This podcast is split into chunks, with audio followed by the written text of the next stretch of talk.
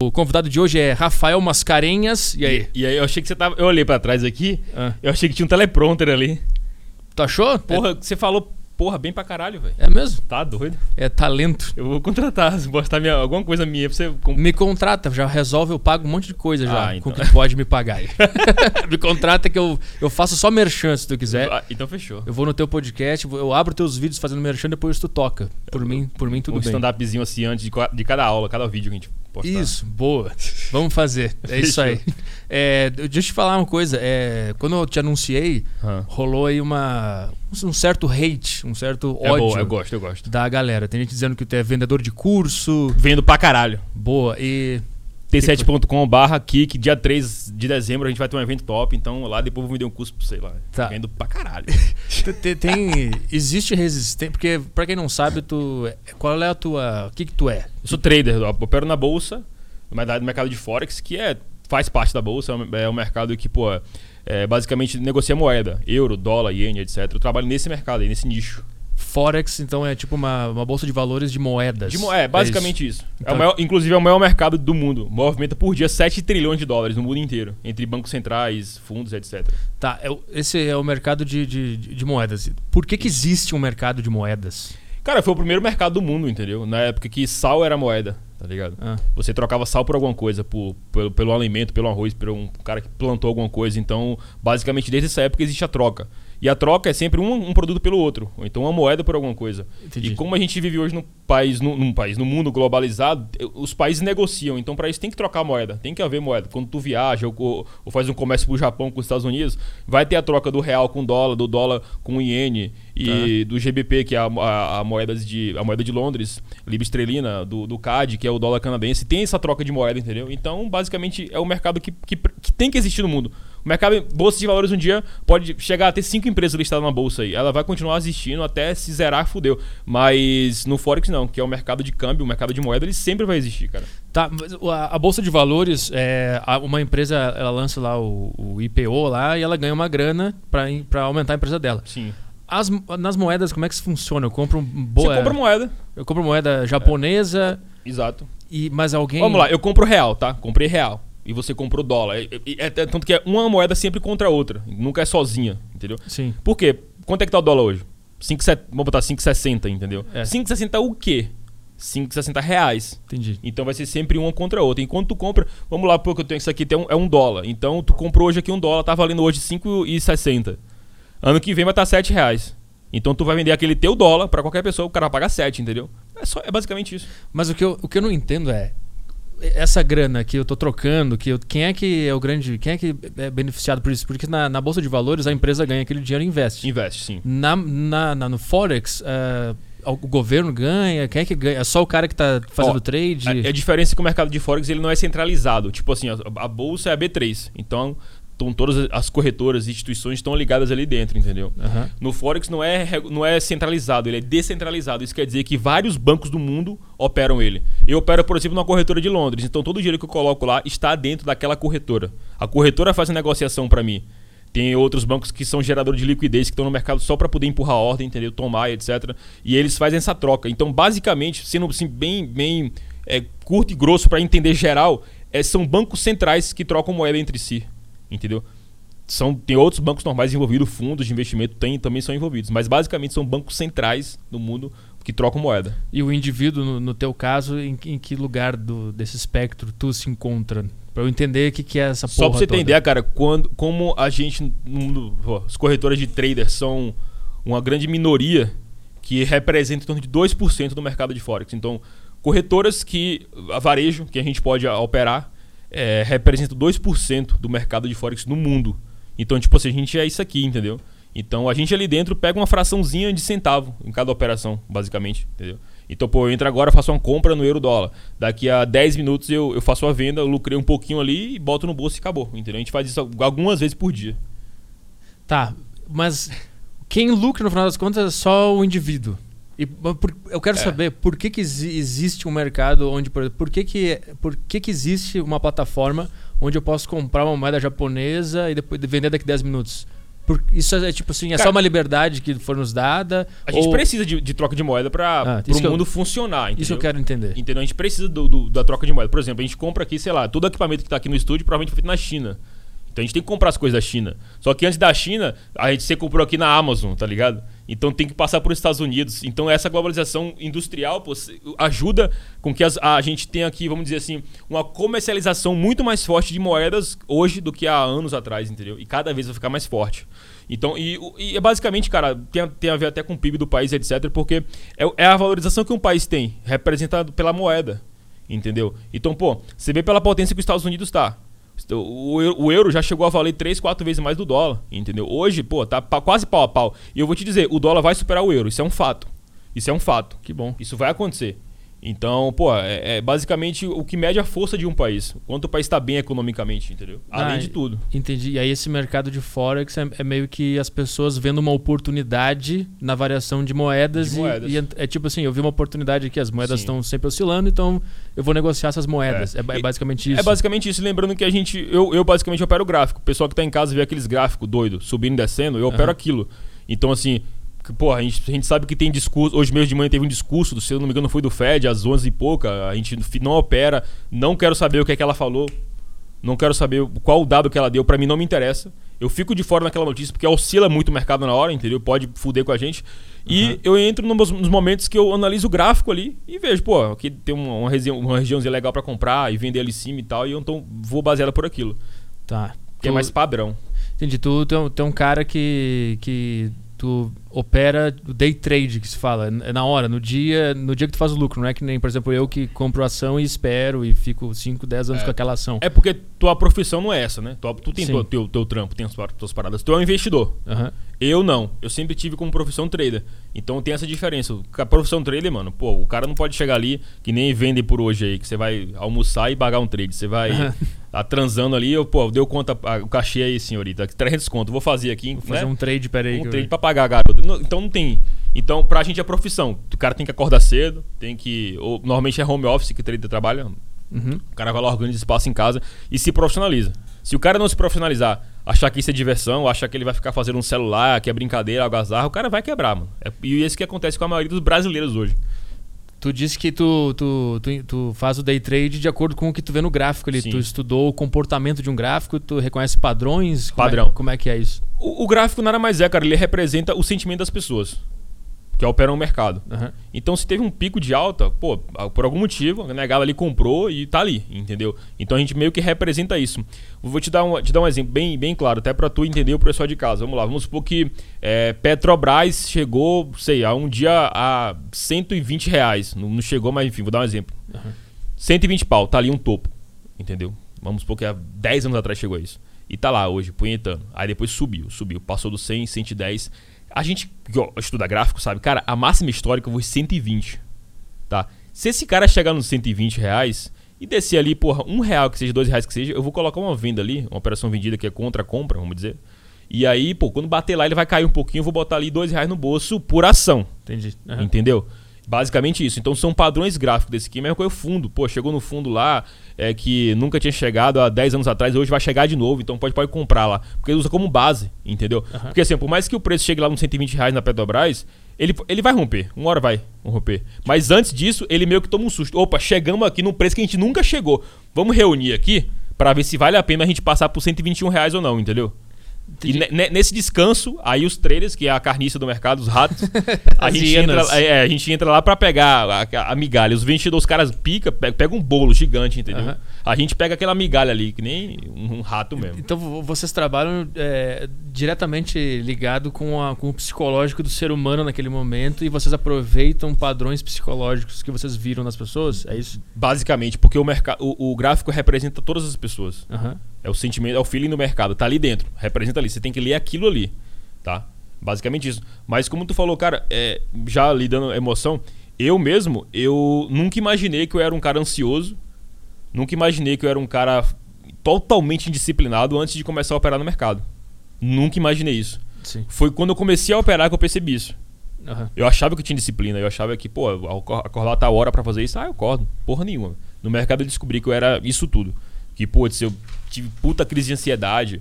é, tinha que tirar grana e não, porra, pagar a conta no final do mês e tal, e não tava indo tão bem, entendeu? Então, tipo assim, várias coisas que eu passei durante meus primeiros três anos que me, me descobriu como ser humano. O profissional veio, sinceramente, segundo plano. Porque a, a, a descoberta e a, e a evolução pessoal foi muito maior. Vamos, de, vamos depois a gente fala sobre a, a, tua história até aqui, que a nossa história se confunde também. Quem não sabe, o Rafael aqui, ele é um dos primeiros ouvintes do podcast Saco Cheio. Eu, inclu eu inclusive fiz merchan dele no meu podcast há muito tempo, lá 2014, da loja de suplemento que tu tinha. Foi. Daí depois, depois a loja. Como é, que, como é, que era a loja? Como é que era o nome? Era, era ShapeU. ShapeU.com.br, eu lembro disso. E aí eu, eu fazia merchan da loja dele no meu podcast. É. Ele me mandou um whey lá em casa. Depois a, gente, depois a gente faz o caminho da tua vida até é. chegar e a gente fala sobre o mercado e, e, tal. Mas o que me chamou a atenção foi, quando eu te anunciei foi esse, esse hate. Existe um preconceito, existe um não entendimento, um ódio contra day trader? Eu vejo que existe, mas eu não entendo muito bem Sabe qual é que é. Vamos do início, ó é um mercado que tu viu que chama atenção. Tu mesmo opera, entendeu? Tu não faz day trade, mas tu opera. Tu compra ações e tal. Então é um mercado no Brasil novo. Chama atenção. É lucrativo pra cacete, entendeu? Tem muito dinheiro envolvido. Se você pegar na Faria Lima aqui, qualquer corretora, qualquer coisa, uma recepcionista não ganha menos de 10 pau. Entendeu? Porque é um. Cara, o mercado financeiro é um mercado muito rico, muito rico. Tu chegar no mercado, pô, e chegar pra alguém assim, ah, cara, um juiz federal, ah, eu ganho 40 mil reais por mês. Tu pega no meio de uns caras pica, não é nada 40 pau por mês. Não é nada. Os caras não vão nem olhar pra tu. Eu já vi isso acontecer. Já fui pra palestra aqui em São Paulo uma vez. Eu era aluno na época, ninguém me conhecia. Você era um cara normal. E aí tinha um, grupo assim de três mais experientes, o pessoal conversando, e chegou um cara assim, ah, porque eu sou neurologista, não sei o que, tem um clínica e tal, faço em média de 100 mil reais por mês, e não sei o que, não sei o que, não sei o que, tipo, cantando vantagem para ver se alguém dava atenção a ele ali, ele, enfim, fazia um networking. O pessoal, ah, beleza, ouviu e virou, entendeu? Uhum. Porque não impressiona ninguém. É então é um mercado muito muito... Esqueci a porra da pergunta, tava viajando aqui agora. Por que que existe ah, vamos lá, um vamos ódio lá, vamos contra day traders, forex, e, então, É um mercado rico. Com o mercado rico, o que é que os, o que é que os caras estão fazendo hoje? A maior estratégia de marketing hoje na internet é o seguinte: eu vendo o copo de água. Quem que vai comprar essa porra aqui? É um, é um produto, é um produto que todo mundo quer, mas é ruim de vender. Então o que é que eu faço? Eu viro pra câmera, faço um anúncio no Instagram. Uhum. Falando assim, você que é, que é trader, você vai quebrar, você é um bosta, você é um louco, então você nunca vai ganhar dinheiro com essa merda aí. Aí o cara se revolta. Porra, por que, que esse cara tá falando isso, velho? Negócio que eu tô estudando e tal. Eu vou ver quem é esse, esse filho da puta. Aí, aí clica. Aí quando o cara vê lá, vê o cara vende água. Entendeu? O cara vende o produto dele. É a forma mais barata hoje de captar cliente, é o cara ser hater dos outros. Então isso atrai muito. Ah, mas, voltando à parte educacional também, Cara, é uma coisa que também eu não vejo fazer sentido. A pessoa ter esse hater. Porque, cara, para pra pensar. É. Tu vai fazer faculdade para aprender a parada. Tu vai. É, quero ser médico, entendeu? Vamos lá. Que tu passe duas semanas aí estudando da internet e aí tu vai operar a tua mãe.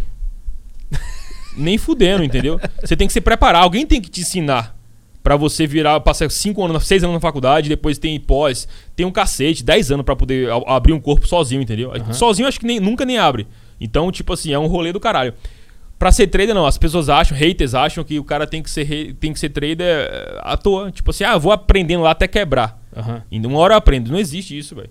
Tem que aprender com alguém. Mas não existe uma ideia da, das pessoas, pelo que eu captei, assim, Sim. pelos comentários que o, o, o, day trader, ou o cara que trabalha com o que tu trabalha, na verdade, ele ganha dinheiro vendendo cursos sobre isso hum. e, na verdade, ele que, tá sempre quebrando no Forex. Tem muitos que, tem muitos que são. Muitos que são. Por isso que eu me preocupo, cara, em, em mostrar sempre a transparência. Por exemplo, ontem, ou foi anteontem, eu gravei um vídeo aqui em São Paulo. Eu tava no, no apartamento lá. E eu gravei um vídeo e falei assim, ó, galera, tem um projeto que eu faço aqui numa conta com os alunos, eu boto mil dólares só. Essa conta, todo, todos os alunos veem ela, tá ali meio que aberta. E só para mostrar que é possível. Essa conta aí a gente já fez uma média aí em por 6, 7 meses de projeto, 10 mil reais por mês, 10 a 12 mil. Uhum. Então eu pegava, fazia, faço questão de mostrar, ó, tá aqui, faço, puxo o relatório, vou lá e mostro. Porque essa transparência hoje pouca gente tem, velho. E eu sempre tive desde o começo. Inclusive, na época eu comecei a me divulgar por eu ser um cara. Eu era o cara mais novo que tinha no mercado que falava. Entendeu? Hoje tem uma molecada de 18 anos, mas na época era eu. Só os caras mais velhos, de barba e tal, é, cabelo já grisalho, de terno. E eu, molecão tal, cheguei e tinha que fazer alguma coisa para me destacar. O que é que eu fazia? Coisa que ninguém fazia. Chegava lá no Facebook, na época ninguém usava Instagram, pegava um relatório de performance lá, tudo verde, prrr, gigante, e falava assim: vamos ver quem faz essa porra aí, quem prova. Aí começava a provocar os caras, usava um marketing naquela época já manda algum cara de corretora vir aí e mostrar o que eu tô mostrando aí. Ninguém mostrava. Aí comecei a me destacar por isso. Uhum. Então é uma coisa que eu priorizo. Sempre o cara mostrar alguma coisa ali pra galera, pra ver, pô, esse cara faz. Esse cara. Pô, teve um vídeo que eu fiz, cara. É, tá lá no meu canal no YouTube, tá tudo lá. Eu fiz operando OB até 55 mil reais em duas semanas. Saquei o dinheiro e paguei até os pisos da minha casa lá que eu tô construindo. Era até uma brincadeira, eu mostrei o negócio do piso lá, deu acho que uns 50 pau. Eu falei, vou fazer essa porra operando. Postei com um amigo, puxei a câmera, gravei o vídeo, fiz operando, mostrei todas as operações, saquei a grana, paguei os pisos lá e mandei eu, instalar em casa. Eu vi o vídeo que tu tem no, no, teu canal que tu pagou a piscina da casa. Foi a piscina? Foi esse. É esse é aí? porque os pisos da piscina, no caso. É, então, então tu falou, o vídeo era basicamente, ó, vou, vou operar aqui e vou até fazer a grana. Até juntar o dinheiro que eu preciso para fazer o piso aqui. Foi. E ele no vídeo tu vai lá, opera, ganha o dinheiro Opero, e paga, paga, paga mostro, com, macho sacando, mostra a porra toda, velho. Eu acho que essa transparência tem que ter, entendeu? Hoje, realmente, a galera, a galera que fala isso aí, mano, tem, tem uma certa raz, razão em algumas partes. Porque hoje muita gente vende facilidade e queima a gente, cara.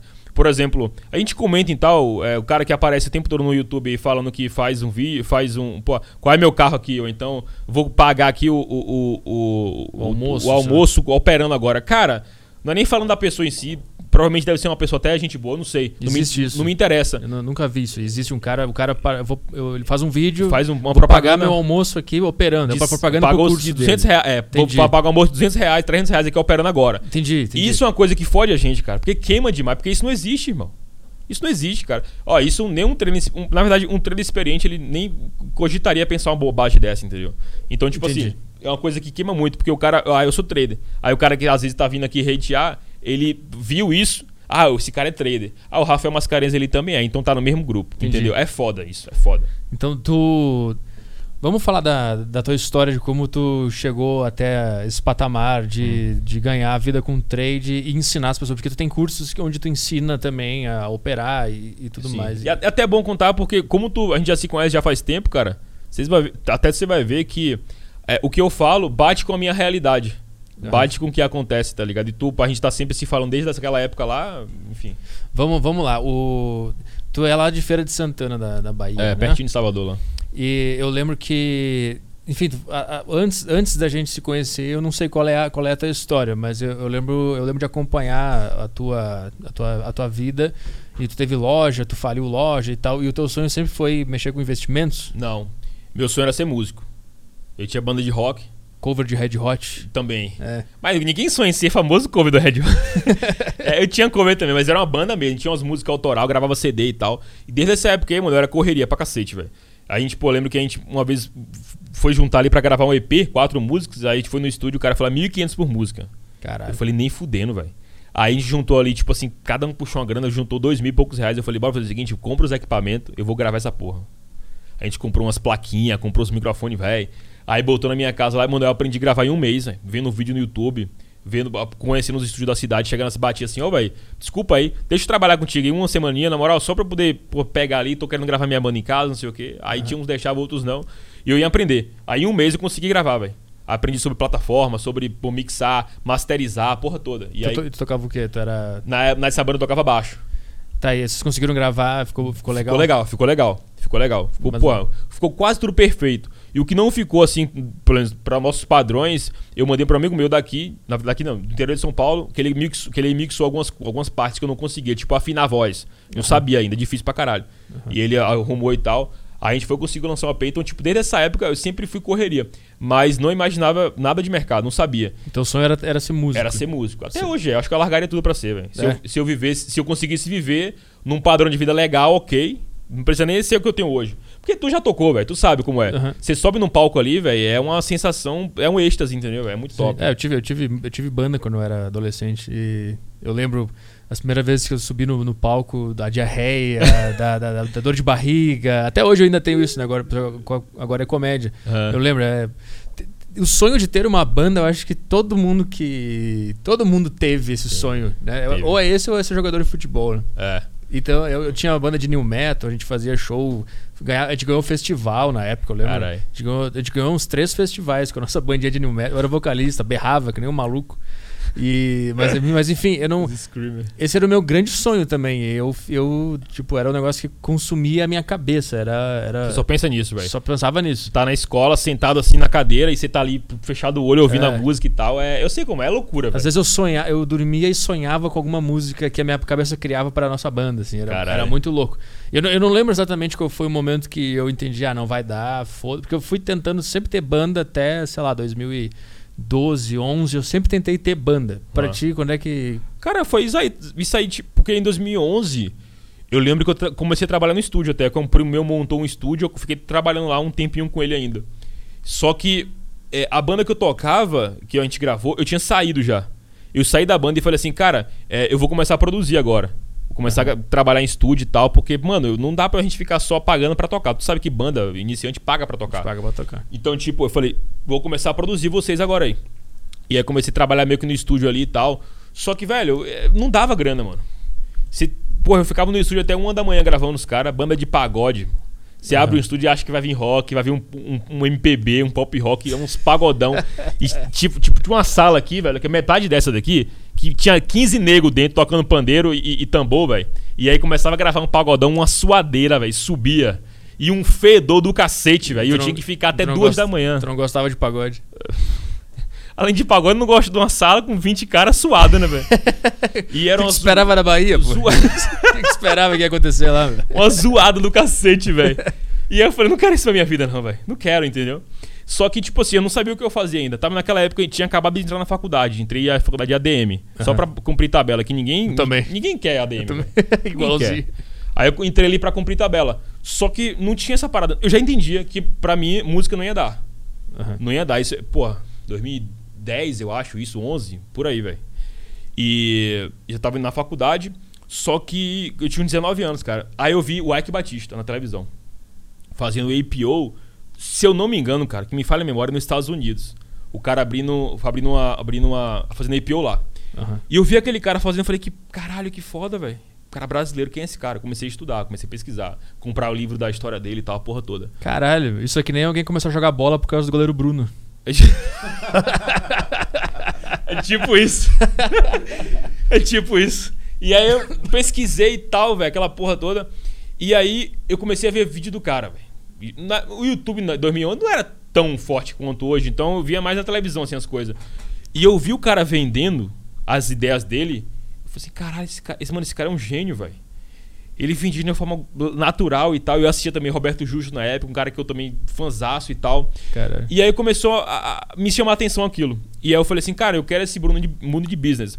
Aí nessa época eu lembro que eu- meu pai me arrumou um emprego pra mim na, na, numa transportadora que prestava serviço pra Nestlé. Aham. Trabalhava lá dentro da Nestlé mesmo, mas era uma, uma empresa terceirizada. É, eu trabalhava com ele antes, mas tipo assim, meu pai, cara, é, ele. Pô, a empresa era pequena, tinha, sei lá, 20 funcionários. Mas ele, tipo assim, nunca me trouxe pra dentro do escritório, assim. Tipo assim, eu vou te ensinar aqui a administrar isso aqui. Nunca. Aham. Eu ia lá pra descarregar caminhão, basicamente. Fechar caixa de papelão com, com o- a fita e tal. Eu ia só fazer essa merda. Viajar, passar dois dias viajando é uma desgraça. Então, eu não queria aquilo ali, velho. Eu, eu, eu, eu, me achava um jogador sendo mal aproveitado. Aham. E aí fui trabalhar nessa empresa. Quando fui trabalhar lá, cara, foi para mim foi o grande teste assim da minha competência profissional. Porque com 19 anos que eu entrei lá, um moleque, ninguém me respeitava. Com seis meses eu fui gerente de filial. O dono da empresa me ligou, a empresa, pô, devia ter na época uns 300 e poucas carretas no Brasil inteiro, uma das maiores. Eu acho que só perde pra Jolivan. É gigante a empresa. E aí me ligou e falou: Cara, parabéns, você é o jovem que a empresa em pô, 40 anos teve, mais jovem. Ou você é o, o gerente mais jovem mais que a jovem. empresa teve em 40 anos. Aí eu falei assim: Porra, que top, velho. Depois disso aí eu falei assim: Cara, eu não vou ficar enri- enriquecendo os caras. Porque eu lembro que o faturamento da empresa comigo, até com um amigo meu também, trabalhava com, com a gente, tipo, porra, dava um gás do caralho, quadriplicou.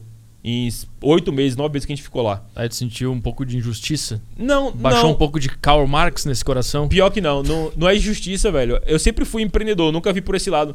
Mas eu falava assim, cara, eu tô fazendo grana pros caras aí, o meu salário tá uma merda ali caindo, atrasando ainda às vezes. Mas essa, essa ascensão que tu teve na empresa, ela foi, foi tipo, foi sem querer? Foi, tu focou, eu vou, vou crescer aqui? Ou foi, puta, quando tu viu, tu chegou lá e os caras... tava- Crescer nem, nem fudendo, nunca, nunca pensei Não. nisso. É, então, tu chegou nesse ponto de gerente mais Ah. jovem, meio que... Sem querer. Sem querer, entendi. Porque, tipo, ó, tinha um gerente lá que o cara colocava, o cara ficava na sala infusado o dia inteiro, saía só de vez em quando, e eu, que era um cara pra bater nota fiscal, eu fui, só fui contratado pra isso.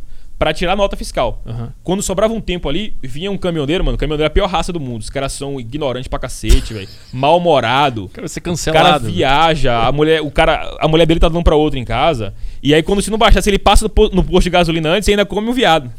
Então, tipo assim, a vida do cara é uma merda. E os caras chegam puto, velho. Chega puto. E eu percebia isso, o que é que eu falava assim, não, eu vou lá receber o cara, coisa que ninguém fazia. Eu descia o escritório, o cara vinha lá já putaço, quando o cara descia, eu estava lá, e aí, velho, caiu uma água e tal, como é que foi a viagem? Mano, o cara chega amolecia, tá ligado? Aham. Então, tipo assim, até os motoristas começaram a falar bem de mim. Agora não vai falar mais. É, Mas agora- na época falava. Agora tu destruiu É, tua reputação pros caminhoneiros do É, Brasil. Cara, vamos dar uma fechada na estrada aí, vamos Os morrer. caminhoneiros que levam esse país nas costas, pô.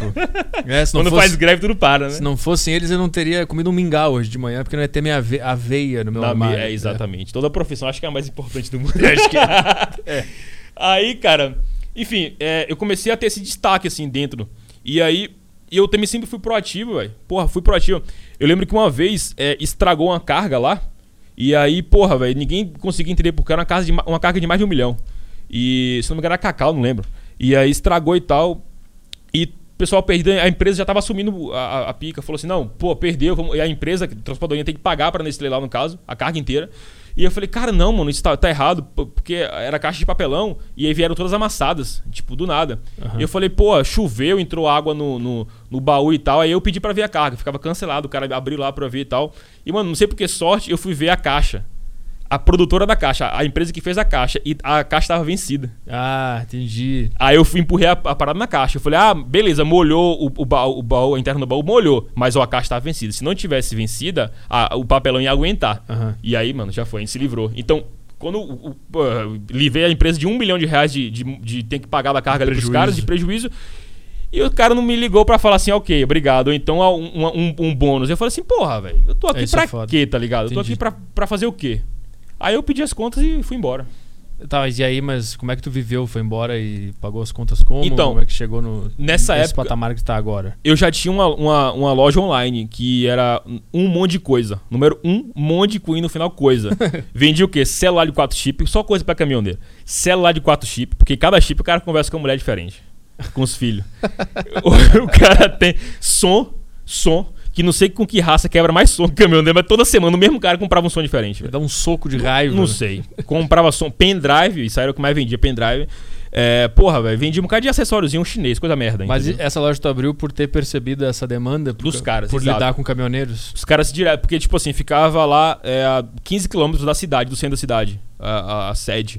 E aí, todos os dias, chegava os caras lá e falavam assim, pô, velho, me leva ali. É tipo um, um, uma 25 de março que tem lá, chama Feira Aguai, exatamente igual a 25. Aham. E os caras, leva lá, velho, pra comprar um celular que o meu quebrou. Aí eu levo lá pra comprar não sei o que que o meu quebrou, principalmente celular, porque os caras às vezes carregam a carga, botam no bolso, esquece, senta, bate em algum lugar. É bem comum mesmo o cara quebrar celular. E, e levamos os caras lá todo dia. Aí eu falei, velho, eu vou começar a vender essa porra pra esses caras, velho. Entendi. Aí um tio meu era representante de uma empresa que vendia umas paradinhas assim também. E eu comecei a pegar de quantidade e botar na mochila. E aí ia vender lá pros caras. E assim, nada escondido, porque é, o meu gerente era um cara pô, bem tranquilo, o gerente, meu superior no caso. Era um cara bem tranquilo. E ele chegava pra mim e falava assim: Não, tanto que não atrapalha teu serviço aqui. Tá aí, aí, aí- aí tu abriu essa loja por causa dessa demanda que Por tu percebeu. demanda. É. Tá, essa foi a tua primeira loja, foi essa um monte de coisa? Foi, foi. Primeiro negócio meu, assim, de loja. Foi essa. Aí quando eu saí, eu fiquei com ela. Só que logo quando eu saí, eu, eu senti que precisava de alguma coisa a mais, alguma outra fonte de renda. Aí foi quando eu tive a ideia do suplemento. Que aí a gente se conheceu. Que a gente se conheceu. Mas eu acho que eu já tinha ouvido essa época, antes do suplemento, velho. Tu me ouvia lá com os caminhoneiros. Eu consegui mundo. maneiro. É. Tu começou a gravar quando? 2012? O 2012 foram os primeiros podcasts que eu fiz. Então. Só que eu fiz tipo um a cada dois meses. Eu lançava numa quarta, assim. E aí depois que. Fixamente, toda sexta-feira foi a partir de 2013.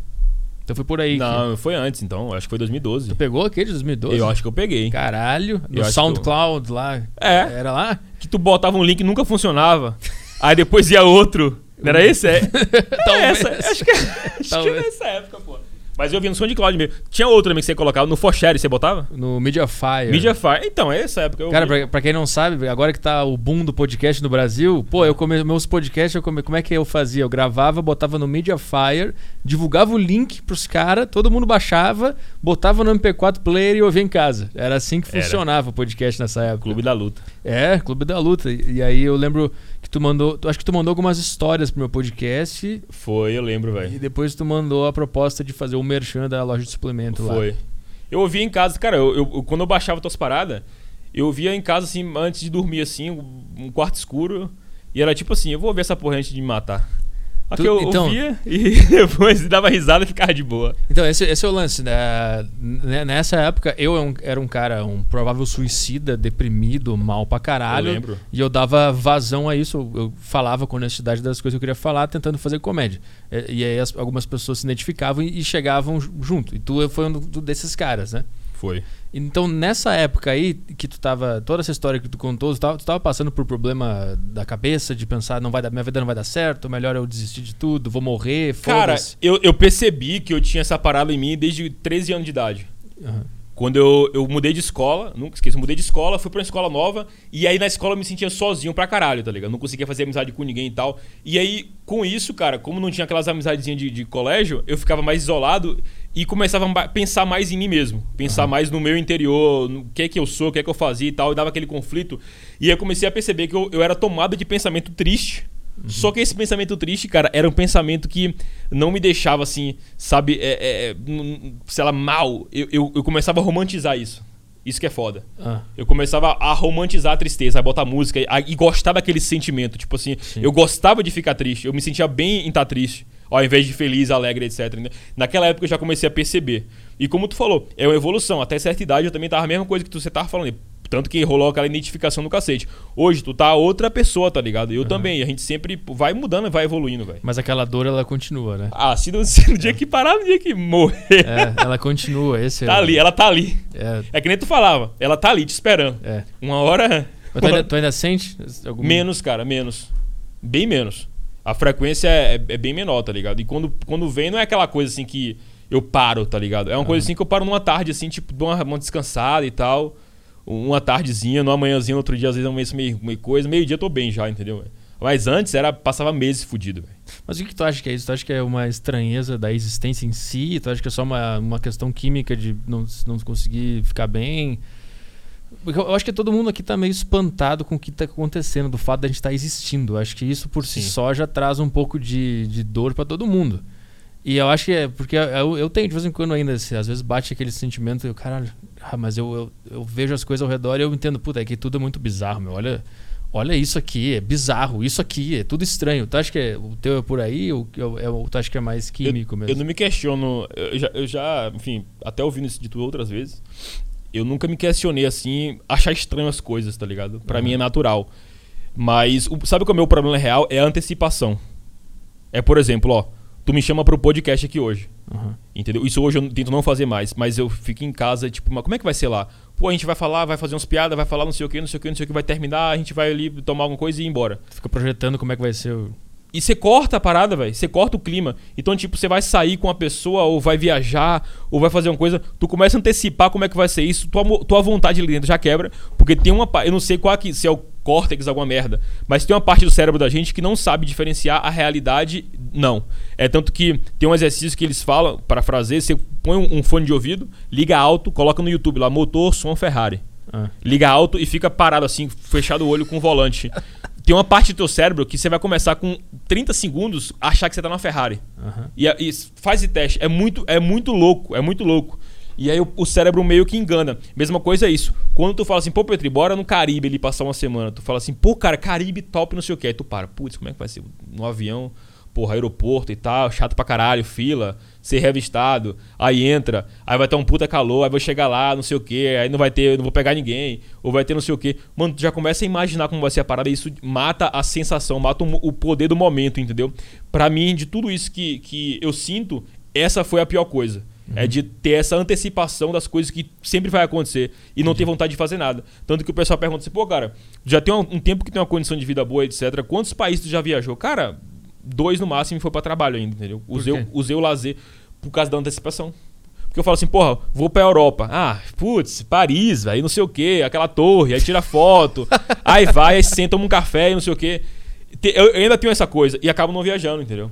Cara, viajo bem pouco, velho. Porque a cabeça, tua cabeça trabalha tanto imaginando e fantasiando que tu fica, puta, não vou. Perde o clima. Não vou mais. Porque não vai ser novo, não vai ser. É uma punheta mental do que vai acontecer na vida, velho. Entendi. É- Essa é é a fonte da tua tristeza. Pra mim é. E naquela época era também, quando tu me conheceu e me acompanhou? Cara, tinha também. Naquela época era mais impotência, velho. Porque, Impotência de não ter controle sobre a própria vida, né? exatamente. Uhum. De tipo assim, é, é por isso que eu digo, pô, mole, molecada hoje aí que tem pô, teu público tem muito disso. O meu também ultimamente tá aumentando muito. Moleque de 15, 16, 17 anos que pode passar por aquilo que a gente passou naquela época. Uhum. Mas o sentimento que o cara tem de potência, de estar tá morando com o pai e com a mãe ainda, uhum. de não poder pôr nem vestir da própria vida. O cara tá fudido em casa ali, mano, com a cabeça ferrada. Uhum. E aí ainda vem pai e mãe cobrando, porra, cadê o estudo? Cadê a nota? Cadê não sei o quê? E você fala assim, porra, será que meu pai e minha mãe não tem sensibilidade de ver o que, que eu tô sentindo? Sim. Eu tô aqui fudido, cara, ao ponto de pegar um lençol e me, me enforcar, tá ligado?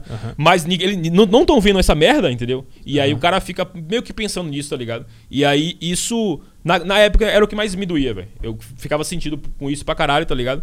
Mas hoje eu meio que relevo, entendeu? Não... Se perguntar que eu tenho raiva, um rancor, não tenho. Mas, mas no final das contas, tu chegou onde, onde tu chegou por causa desse sentimento que te torturou por bastante tempo, né? Muito, muito. Porque, cara, é, quando eu, eu, eu parava pra pensar assim, eu falei, antecipação, como, como é que ia ser minha vida se eu fosse concursado? Uhum. Ia acordar às 8 da manhã, ia botar um, uma, uma camisa social, sapato, ir para o trabalho e fazer todos os dias a mesma coisa pelo resto da minha vida. Cara, isso aí eu tenho certeza absoluta que eu já tinha me matado já. Se, se eu chegasse para esse nível, esse caminho. Pode ser o emprego que for. Mas se fosse uma coisa rotina, todo dia fazendo a mesma coisa, eu não ia aguentar. Não tem como. Quando tu não tinha grana e quando tu estava impotente na vida, tu ficava é, fantasiando esse cenário de concursado, de, de fazer. E aí, tu, e aí pra... essa sensação te dava, eu não vou aguentar. Não vou aguentar. E por tu não, me dar opções. E por tu não ver nenhuma outra opção, além disso, tu sentia uma agonia. É, é, Grande é pra velho. Aquela coisa que enforca, tá ligado? Uhum. Sabe como é? Sim. Aquela parada assim que. que ah, e é. dá uma, uma, um rancor, dá uma, uma ansiedade do cacete, tá ligado? Sim. E tu não sabe o que fazer, vai fazer o quê? E aí é tanto desespero e tanta angústia e um beco sem saída que tu acaba chegando no suicídio. A, a, a imagem do suicídio vem como uma. Então vai ter que ser isso. Tipo, é, ou, ou, ou um, um, número um, isso. Ou número dois, você agir até o limite, velho. É, então, exatamente. Aí, um agir até o limite. Até o limite. Ontem eu tava correndo, depois a gente vai falar disso também, mas enfim. Teve uma hora que eu queria bater um tempo na, na, na Interlagos e aí o, o, meu coach chegou lá e falou assim: Cara, você tem que chegar no limite, velho. Tem que botar a roda na zebra para o pneu cantar. E isso que eu fiz na época, na minha vida, tá ligado? Tipo por... assim, ah, vou tentar estudar, eu vou, vou estudar. Ah, não, vou ficar ali, tipo, duas horas por dia estudando. Porque o especialista falou que duas horas por dia, seu cérebro, não sei o que, não, mano. Eu estudava 12. Estudava o mercado. O mercado, já. Entendi. Já. 12 horas por dia, 14. Passava a madrugada inteira. O pessoal fala hoje, os pau no cu, hater, não sei o que. Mano, eu ligava pro meu pai aqui agora e perguntar assim: vem cá, tu lembra daquele dia que eu te liguei de, de madrugada, que tu não atendeu, que meu pai dorme cedo? Você me ligou é, de volta às 6 da manhã? Mano, eu tava em casa, operando de madrugada, e, mano, me deu uma crise de ansiedade, tava perdendo um dinheiro, eu ficava louco, ligava pro meu, liguei pro meu pai. Falei, cara, não tô aguentando não. Foi daqueles dias que você liga, bota no Google assim, se matar. Sem aí dor. A, aí, não, é, e só que aparece lá, você já tá ligado? Aparece lá, não aparece a fórmula, aparece assim, ligue para o um número tal. É, aí sim. você liga. Aí tu eu, ligou? Eu, eu, liguei. E aí? Aí falou assim, tinha 12, 12 pessoas na, na fila de espera. Como é que é? Fila de espera pro suicídio, tu não pode é, ter, cara. Aí eu falei assim, cara, porra, 12 pessoas, velho. E aí? Aí eu esperei. Eu só sou mais um, foda-se. Não, eu deixei o telefone lá no, no Viva Voz e esperei. A mulher quando entendeu, eu falei assim, pô, cara, eu sei que vocês estão numa boa vontade, não sei nem se você recebe dinheiro pra fazer isso aí. Mas, pô, tinha 12 pessoas na minha frente, velho. Eu esperei até agora. Conseguiu salvar todas? Perguntou pra. Eu não perguntei, né? Mas, mas eu, mas como eu é falei, porra. Como é que foi esse diálogo? Cara, eu comecei com ela, eu falei, ah, pô, tô sentindo isso, isso, isso, aquilo. Só que a resposta deles são. são é meio padrão, né? Padrão e vazia, tá ligado? É aquela coisa de, não, calma, relaxa. Tem algum parente próximo? A primeira coisa que pergunta é isso. Uhum. Tem alguma família próxima, algum amigo que você possa ligar? Sim. E fica naquela putaria e tal. Eu falei, pô, tô te ligando, cara, é pra perder meu tempo aqui. É, véio. se eu tivesse, estaria falando com é. eles, caralho. E deu vontade de falar, pô, se eu quero morrer, já, tem, já tinha morrido. Tô aqui, porra, quero bater um papo, velho, tá ligado? E, foi assim o diálogo? Ah, não, não foi. Tipo, dois minutos só. Ela falou isso aí, eu vi que era uma bosta, tá ligado? Era uhum. um robô ali, basicamente. Aí eu peguei e desliguei. Como é que é? Centro de, de Prevenção suicídio, né? Eu acho que é. é tem no isso. Google lá. Um, nove, algum. Um, Já vi muito esse número na minha vida. Deve ser descarga de emergência do telefone. Né? não, sempre que eu pesquisava suicídio indolor aparecia esse número. Sempre. Indolor. E eu, é, eu, pô, eu falo abertamente que eu, fiz, eu pesquisei muito isso porque eu tava no mesmo desespero que tu tava nessa época. Então, tipo, tu tava nessa situação é, tava fudido, não tinha dinheiro, de, dependia dos teus pais, tava desesperado, procurando ajuda de suicídio, caralho. Um ajuda ataque, de suicídio. É ajuda para não se matar, né? Tava com ansiedade ah, e tal. E, e, e, aí, enfim, como é que entrou o mercado forte? Nessa época eu já, eu já, eu já tinha, já tava começando a estudar e tal. E era uma coisa que me atrapalhou muito. Porque eu via. Eu, cara, o cara é muito ansioso. E uma coisa é você ser ansioso, pô, sei lá, eu comprei uma guitarra nova, vai chegar, tô ansioso. Isso não é ansiedade, isso aí é viadagem. Ansiedade Isso é te mata. É felicidade. Viadagem. Agora, é, é, é a O cara é ansiedade. gay porque ele comprou uma guitarra e quer tocar logo. O cara, o cara dá o cu. Já pensou? Só se for o braço da guitarra. Então, essa, essa ansiedade, cara, é uma ansiedade mal, tá ligado? Que atrapalha. Então, no mercado eu sofria muito, porque, porra, em 2014, quando a gente se conheceu lá, trocou, assim, trocar ideia e tal, é, foi quando eu tive que fechar a loja A da- do suplemento. do suplemento. Por quê, ó? A minha loja ficava no bairro universitário, 100% universitário. E aí veio uma porra de uma greve, cinco meses, fechado, Uhum. a universidade. E aí não passava um cara na rua, velho. Uma pessoa na rua. Aí a tua loja foi falindo. Ah, eu tive poucos. que. Não, não falei aos poucos, não. Cara, eu sempre fui um cara assim que, porra, era me- meio que, que é, safo já com, com empreendedorismo. Eu lia muito livro. E uma das coisas que eu vi é o seguinte: ó, não tá dando certo, o barco furou, abandona. Não, não- não espera furar e você afundar com ele. Entendi. Então, tipo assim, eu, eu lembro que eu saí no zero a zero, velho. Eu saí sem dívida, paguei os fornecedores, paguei os boletos que tinha que pagar e tal. Saí meio que no zero a zero mesmo. Então, saí tranquilo, saí bonito. E entendeu? quando tu tinha essa loja de suplemento, tu já pensava em mercado? Não, já estudava. Tá. Pô, ficava botando. Ei, que eu lembro que quando a gente conversava, tu, tu tava começando a estudar. e- Eu te falei. É, eu lembro disso. Então, eu tava ali. Foi, foi a época assim, ó. Na verdade, cara, eu comecei a, a ver o mercado mesmo em- no finalzinho de 2011. Aham. Ou 2010, 2011, por ali. Quando eu vi o Ike, né? Ele, Ah, OGX. ele- o Ike ele falou de mercado e, e aí tu. Falou, ele falou que. Mano, ele falou assim. Eu lembro que, que ele juntou, mostrou um PDF lá do 360 graus do conceito dele. E ele falou: Ó, todo o dinheiro que eu vou fazer aqui, minhas indústrias, fazer tudo aqui, eu vou tirar do mercado financeiro. Com investimentos. É, só que na época eu não sabia o que era day trade. Aham. Eu sabia que era em- empresa. E eu, eu sempre fui empreendedor, eu queria ter uma empresa. Então eu falei assim, cara, eu não tenho dinheiro pra tirar as ideias da minha cabeça. Uhum. Esse cara tira o dinheiro do mercado. Eu tenho que en- entender como é que essa porra funciona Ah. pra um dia eu tirar dinheiro do. Entender, mano, tirar dinheiro de alguma coisa disso aí Entendi. e montar um negócio meu. Não pensava em operar no mercado, não sabia o que era operar.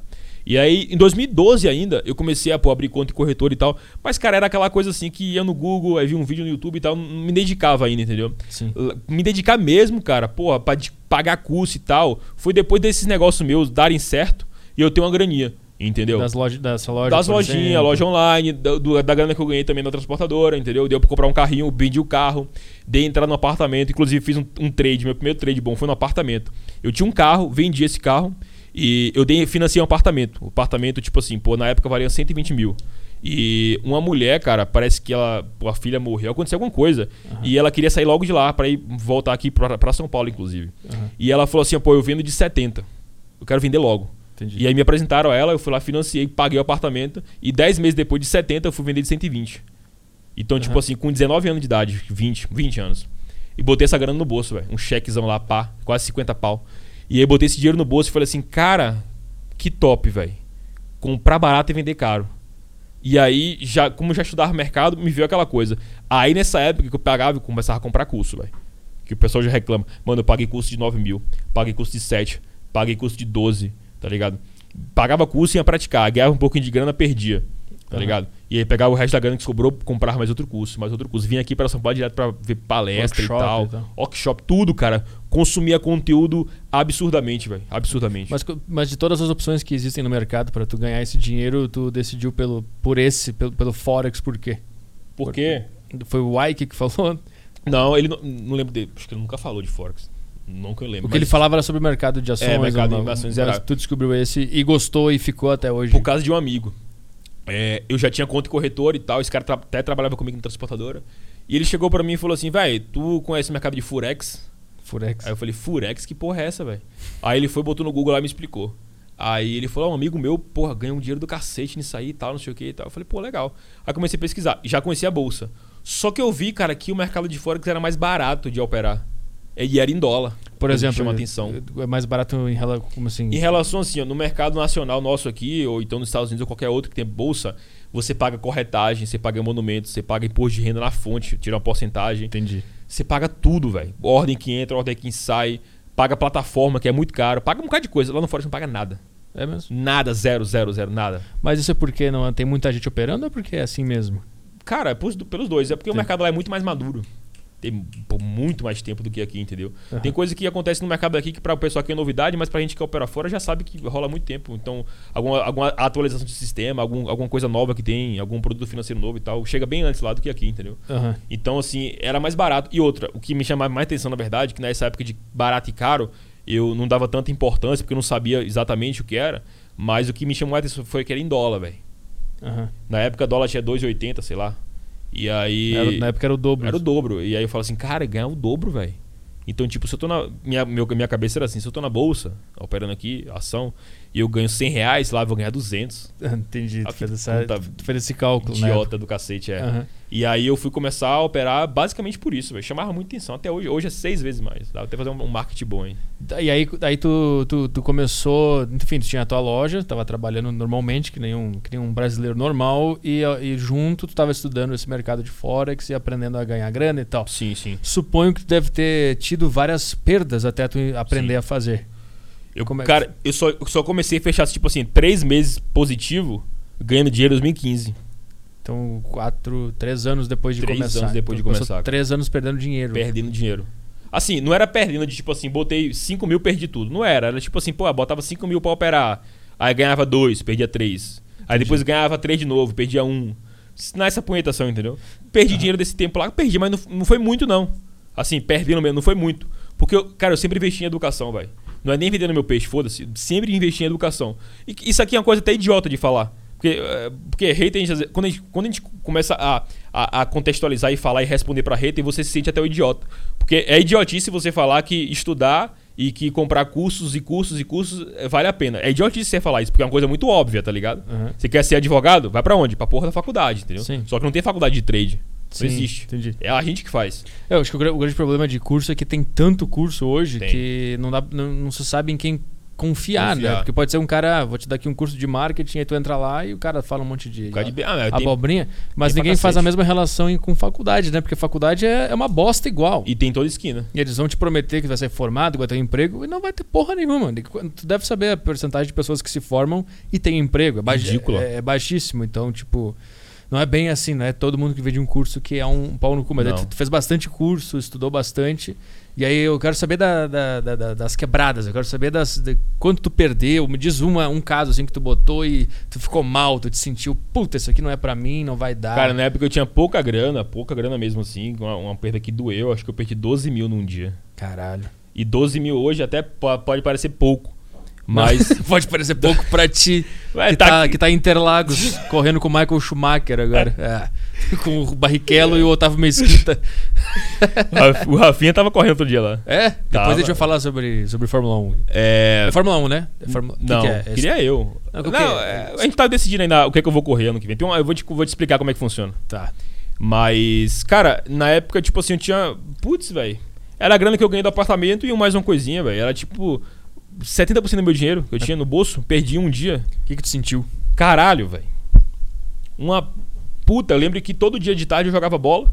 Eu terminava de operar, ia pra, pra universidade que ficava do lado da minha casa com os caras lá, que os universitários lá burro, pra jogar bola com os caras. Aí a gente entrava lá. Velho, eu lembro que, tipo assim, eu, eu não, não sabia onde é que eu tava, tá ligado? Fui jogar assim, tipo, lerdo, velho. Lerdo, Aham. lerdo. Os caras assim, velho, acorda e tal. E assim. Sabe aquela coisa que você fica assim, em êxtase, não sabe o que tá acontecendo? E, tipo, eu já tinha sen- sentido algo parecido quando tinha perdido outras grandes menores. Uhum. Mas aquilo ali postergou no outro dia. No outro dia eu acordei. Sabe, velho, uma sensação estranha. É algo assim que não posso. Não consigo te explicar exatamente, mas eu, eu me senti fora do corpo. Porque, cara, era tipo assim, 80% do que eu tinha, velho, basicamente. Aham. Eu, eu só pensava assim, falei, cara, apartamento, velho. Porra, meu apartamento, velho. Poderia morar na, na, na parada, agora ó a telinha vermelha aí. E aí eu ficava puto, velho. Ficava. E qual foi a, a cagada específica aqui que tu comprou e vendeu errado? Cara, quando o cara acontece isso aí, não é nem comprar e vender errado. É quando o cara começa o dia perdendo um pouquinho, tá ligado? E o cara insiste em recuperar. Ah, tipo cassino. É, tipo, exatamente. O Cara, não, não, não vou recuperar, perde mais. Não, não, agora eu vou. Aí ele tenta, aí ele recupera. Aí ele fica no zero. Aí ele fala assim: ah, Agora virou. agora eu vou virar essa porra. Aham. Aí começa, vai, vai, vai, vai. Aí o cara se fode, velho. O cara não perde e perde a cabeça mesmo. Ontem eu tava na casa de um do amigo, pô, o cara tava me contando que já chegou a perder um pau e meio, velho. Num um dia. milhão e meio. Um milhão e meio no dia. Caralho. Mas, Então- mas ele tem o quê? 7, não, não. bilhões. O cara tem grana pra cacete, tá ligado? Cada ele, um sabe o perdeu um centavo proporcionalmente. a Tipo minha isso. vida. tipo isso, mas é aquela coisa. O risco é proporcional, né, velho? Então, Sim. pra, pra, pro cara e sair não é, não é nada. Pra mim, Ave Maria, tá doido. Até hoje é grana pra cacete. Eu, eu lembro que eu, eu te acompanhava, né? E eu lembro que teve um momento de, de virada ali, que foi quando tu começou a dar mais atenção pro teu lado espiritual, pro teu lado Foi. de determinação, pro teu lado de acordar cedo, se alimentar bem, estudar e tentar se livrar das artimanhas que o nosso cérebro nos coloca. Que, por exemplo, essa jogada de cassino é uma artimanha que o nosso cérebro nos coloca, né? De agora eu vou virar essa porra, tu perde, perde, perde, vira e é um processo viciante, né? Sim, sim. E tu, eu, eu lembro que tu detectou isso e tu pensou, eu preciso mudar, eu preciso evoluir, eu preciso estudar tanto a minha psique quanto o próprio mercado. E eu lembro que a partir dali tu começou a dar uma virada. Tu lembra quando a gente conversou nessa época? Lembra? Que eu falei de tudo de meditação? Aham. Eu lembro que tu falou pra mim. Eu lembro que tu falou que, tipo, que nunca tinha meditado. Aham. Aí eu falei, ó, usa isso, isso e isso. Tu usou. Aí no outro dia tu chegou pra mim e falou, velho, eu comecei a chorar. Tu lembra disso, essa parada? Puta, eu não lembro exatamente. Eu lembro que você me falou, porque ó, eh, me marcou muito, velho, que eu falei assim, cara, essa porra é real- não é só comigo que funciona, tá ligado? Aham. E aí você- você me falou a parada, enfim. Mas, cara, foi uma época assim que virou, velho. Porque é, eu achava que eu ia continuar me alimentando. Me alimentava mal pra cacete, velho. Peguei, peguei vícios na época que eu trabalhava na transportadora, porque lá era dentro da Nestlé. E mandei na Nestlé. Comer chocolate pra caralho. Velho, tinha uma bancada do tamanho dessa mesa aqui, ó. Com todos os chocolates da Nestlé. Todos. Passatempo, cappuccino com chocolate, choco... o dia inteiro. Não, o dia inteiro lá. Você ca- acabou, a, mulher ia lá e, e colocava de volta, entendeu? E a gente passava lá e pegava. Então, cara, eu, eu fiquei gordo, ficava preguiçoso, tá ligado? Não conseguia reproduzir. Aham. E fui levando isso adiante, velho. Não, não tava cuidando da saúde, não ia mais pra academia e tal. Quando tu saiu de lá, tu continuou na. Continuei, continuei. aham. Aí, na época, depois eu abri a loja de suplemento, comecei a melhorar. Entendeu? Uhum. Entrar em dieta e tal. E foi bem disso aí, porque, cara, tu sabe, tu treina muito tempo, faz dieta e tal. Não tem coisa mais difícil do que controlar o corpo e a mente, velho. Então, quando tu controla a mente, dá resultado no teu corpo, mano, você tá lá na frente, você consegue controlar tudo. Aham. E eu percebi isso, essa parada. Beleza, percebi. é, e eu, eu comecei a, a- a me policiar com isso, a dominar, entre aspas, dominar, porque nunca domina 100%. Mas eu percebi que a mente era a parte mais fraca do nosso corpo. E a minha ansiedade tava me matando. Aí eu conheci a meditação. Então o que, que eu faço? Eu, eu pesquisei, cara, a gente tem que colocar nosso corpo ao limite o tempo inteiro. Então o que, que eu fazia? É, dormia, tipo, 10 da noite, era o maior sacrifício. Mas eu ficava sem comer desde as 6. Dormia às 10 Jejum. jejum. Acordava de manhã 5h50 por aí. Ia correr em jejum. Aham. Cara, assim, putz, nos primeiros dias, velho, você vou desmaiar. Cara, já vom- vomitei uns três dias primeiro, velho. Não conseguia. Só que depois, cara, do quarto, cinco, quinto dia, que você faz isso e você entra em estado meditativo, cara, vi uma coisa assim, irmão, que você sai do corpo, tá ligado? É, é algo absurdo. E eu comecei a viciar nisso, entendeu? E eu viciava nisso e eu chegava em casa pra operar e eu tava em êxtase, velho. Tava em êxtase. Aquela ansiedade, aquela coisa que eu, que eu sentia operando, não sentia mais nada, tá ligado? Era muito, muito, muito tranquilo, velho. Eu, eu lembro que. Então, tu, tu operou errado por três anos, né? Sim. E aí tu, tu, tu tava vivendo uma vida de sedentário, não se alimentava bem, não se, se exercitava. Então, toda a tua alma, tua mente, teu corpo estavam tudo meio bagunçado e meio podre. Tava. Isso foi o determinante para tu com- começar a ganhar dinheiro no mercado, mudar e limpar a mente, o corpo e depois Foi. atingir. Foi. Cara, eu admiro pessoa gorda de sucesso. Eu pra- Esse cara tem que ser estudado. Fausto Silva. Eu não conseguiria. Eu não conseguiria, velho. Porque, cara, isso aqui mexe muito com, com, com a nossa cabeça, velho. Tudo isso aqui mexe muito, entendeu? É, Aham. é o cara se olhar no espelho, tá ligado? Isso é o mínimo. Olhar no espelho, estética e, e se ver ali, é o, pra mim é o mínimo, entendeu? É o mínimo, mas faz parte. Aham. Então, eu, eu preciso estar bem comigo, velho. Pra eu poder conseguir produzir, conseguir fazer alguma coisa, conseguir me motivar, entendeu, velho? O que, que tu fez especificamente e como tu descobriu que tu tinha que cuidar da tua mente pra tu conseguir operar direito e começar a ganhar dinheiro e fazer direitinho? Você tem, um- tem um comércio, vamos que você venda copo. Aham. Beleza, você abriu uma loja de copo ali, comprou 5 mil copos, começou a vender. Mano, você tem que abrir o comércio, contratar, ter fluxo de caixa, conhecer a marca e começar a cliente vinha, tem que ter fluxo de caixa de 3 a 6 meses e tal. Tem um delay muito grande pra tu perceber lá depois de um ano se o teu negócio deu certo ou não. Entendi. Correto? Aham. Isso aqui é padrão. Todo mundo que tem empresa sabe disso. Só que no mercado não, velho. No mercado tu clicou, errou, perdeu dinheiro, tu tá errado. Tu, tu, tu reconhece o teu erro Na hora. a tua fra- o teu fracasso na hora ali, no instalar de dedo. Feedback. É que nem pra mim, podcast show. Quando eu faço show, eu vejo o feedback da plateia na hora. No Isso. podcast eu não sei se a pessoa tá gostando ou não. Exatamente isso aí. entendi, Entendi. Então, tipo, quando eu, eu percebi essa parada, velho, é, eu falei assim, mano, eu não, tô- eu não sou bem, cara. Eu- eu- minha cabeça é fodida, velho. Eu não consigo me controlar. Pô, eu sou um quê? Um viciado em crack? Uhum. Por que, que eu, eu tomo um stop ali, sei lá, na época, 200 reais por dia, podia perder? E não mais que isso. Por que, que eu tô tomando de 200, uma ré de 200 aqui e, porra, eu tô perdendo mil no dia? Como eu não era pra perder. Cara, eu não falei que ia parar com 200 de negativo. Por que, que eu tô continuando? Por que, que, que, que meu corpo tá fazendo isso? E, cara, eu lembro, mano, puta, era bizarro, velho. Porque tinha hora que eu tava ali operando, clicando, e falei assim, cara, bati a meta de loss, tá ligado? Não vou mais operar, estopei, perdi dinheiro. Meta de loja, que eu não sei. Quando tu... Meta de loss de stop loss. É tipo assim, stop, estopou, perdeu dinheiro, você não pode mais operar do dia, tá ligado? Ah, tipo, se eu perder 400 reais, eu não vou mais mexer nisso aqui. Não vai mexer, pra não Só perder ama- mais. Só amanhã. Só amanhã. Entendi. perdi o 400 conto. Cara, juro pra você. Perdi, olhava na tela lá. ó, eu, tava, eu tava- não tava operando mais, tinha zerado. Olhava na tela assim, e do nada o dedo fazia assim. tchac, tchac, clicava de novo, velho. Incontrolável. Caralho. E, juro pra você, numa- incontrolável, velho. Quando eu via, já tava lá os contratos comprados e o pau comendo de novo, perdendo mais dinheiro, velho. foda. É foda. E eu falei assim, cara, por que que isso acontece, velho? Aham. Aí eu comecei a estudar, velho. Estudou, tu estudou a mente humana ou Estudei. tu estudou. Eu tenho um livro lá, salve me engano, os psicólogos que estiver ouvindo aí, se é que tem algum psicólogo que vê essa porra, é Daniel Goleman. Não sei. Coleman. É um dos caras mais especialistas em. Ele é psicólogo, formadaço. O cara é um, porra, puta reconhecido. Quem é psicólogo conhece ele. Aham. E eu comprei um livro desse cara, comecei a ler e não entendi nada. Porque a linguagem dele é muito técnica. Aham. E aí, eu, porra, eu falei, não, velho, eu, tenho que- eu tenho que aprender isso. Porque eu vi os concorrentes. Quando eu falo concorrente, é o cara que tá operando, é um amigo e tal, assim, as pessoas ao redor. Aham. E aí eu falo, ninguém tava estudando sobre isso. E eu comecei a estudar. Então eu falei, eu quero estar na frente, velho. E aí eu comecei a pesquisar esses caras mesmo que faziam psicologia. Minha irmã é psicóloga, na época ela tava se interessando. Ali meio que, pô, faço vestibular, não faço e tal, ou já formou e tal. Mas na época não, então eu ficava meio assim, cara, é, eu tenho que estudar isso aí, velho. Eu tenho que A psicologia entender. humana. Psicologia humana. Entendi. Pra ver como é que essa parada funciona, porque é tudo, velho. É tudo. Eu via, eu via filmes, cara, de, de pessoas que eram vendedoras, assim, que, pô, através da, da, da, da- do PNL, tá ligado? Através do, do- do- de uma conversa, o cara, porra, vendia o, o que quisesse pra pessoa. Então, alguma coisa o cara de, de mente humana, o ser humano tinha que entender da outra, eu via isso, Uhum. pra poder fazer o que quiser, tá ligado? O que, que foi? Tá com, Eu tô calor. tá com calor? Eu vou ligar aqui. Liguei. Vou botar mais. Delícia. tudo Ai. Vai. Ah. É isso, velho. Então, mente tipo, humana, tá. eu entendia que, que era importante eu saber disso. Mas no caso, pra tu se consertar, né? Me policiar, é. E aí, e aí tu come- quais foram as práticas que tu começou a botar é, é, em ação pra virar isso aí? Como eu falei, jejum, é, correr de manhã cedo, meditar. Aí o cara pergunta, cara, como é que é meu di- medito? É uma técnica, tem que tomar um curso? Cara, eu primeiro vídeo que eu vi, a- a- o cara só falou no YouTube, falou assim, ó, fecha o olho e não pense em nada, esvazia a mente. Acabou.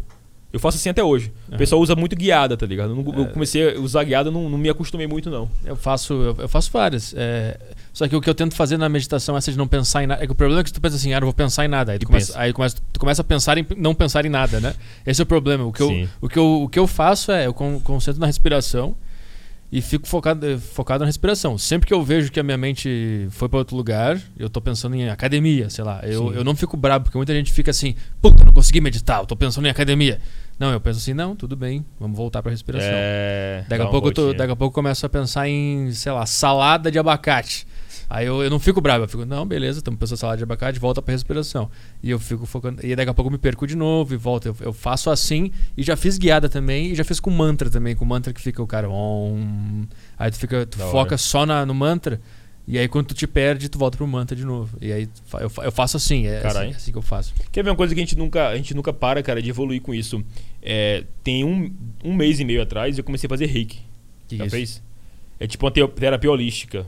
Menor É uma, é uma parada que não tem a ver com religião. Eu não sabia até que o, até o SUS autorizou para Hum. fazer com pacientes que têm câncer e tal, tá, principalmente em estado terminal, para ajudar a pessoa a se sentir melhor, entendeu? Se sentir mais disposta, mais, enfim, mais tranquila ali. O que, que é isso?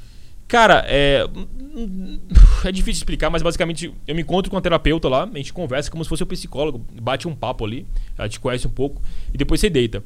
E ela meio que explica assim: que o nosso corpo ele tem. É, é, dividido em chakras. Ele Uhum. Nem Dragon Ball, não, é Cavaleiro do Zodíaco. é, é verdade aquela porra. É verdade. E ela explica, ela fala, tem um laringe, tem um não sei o que, tal, sexual e etc. E ela fala assim, Chakra "Qu- não é do Naruto? também tem, Naruto.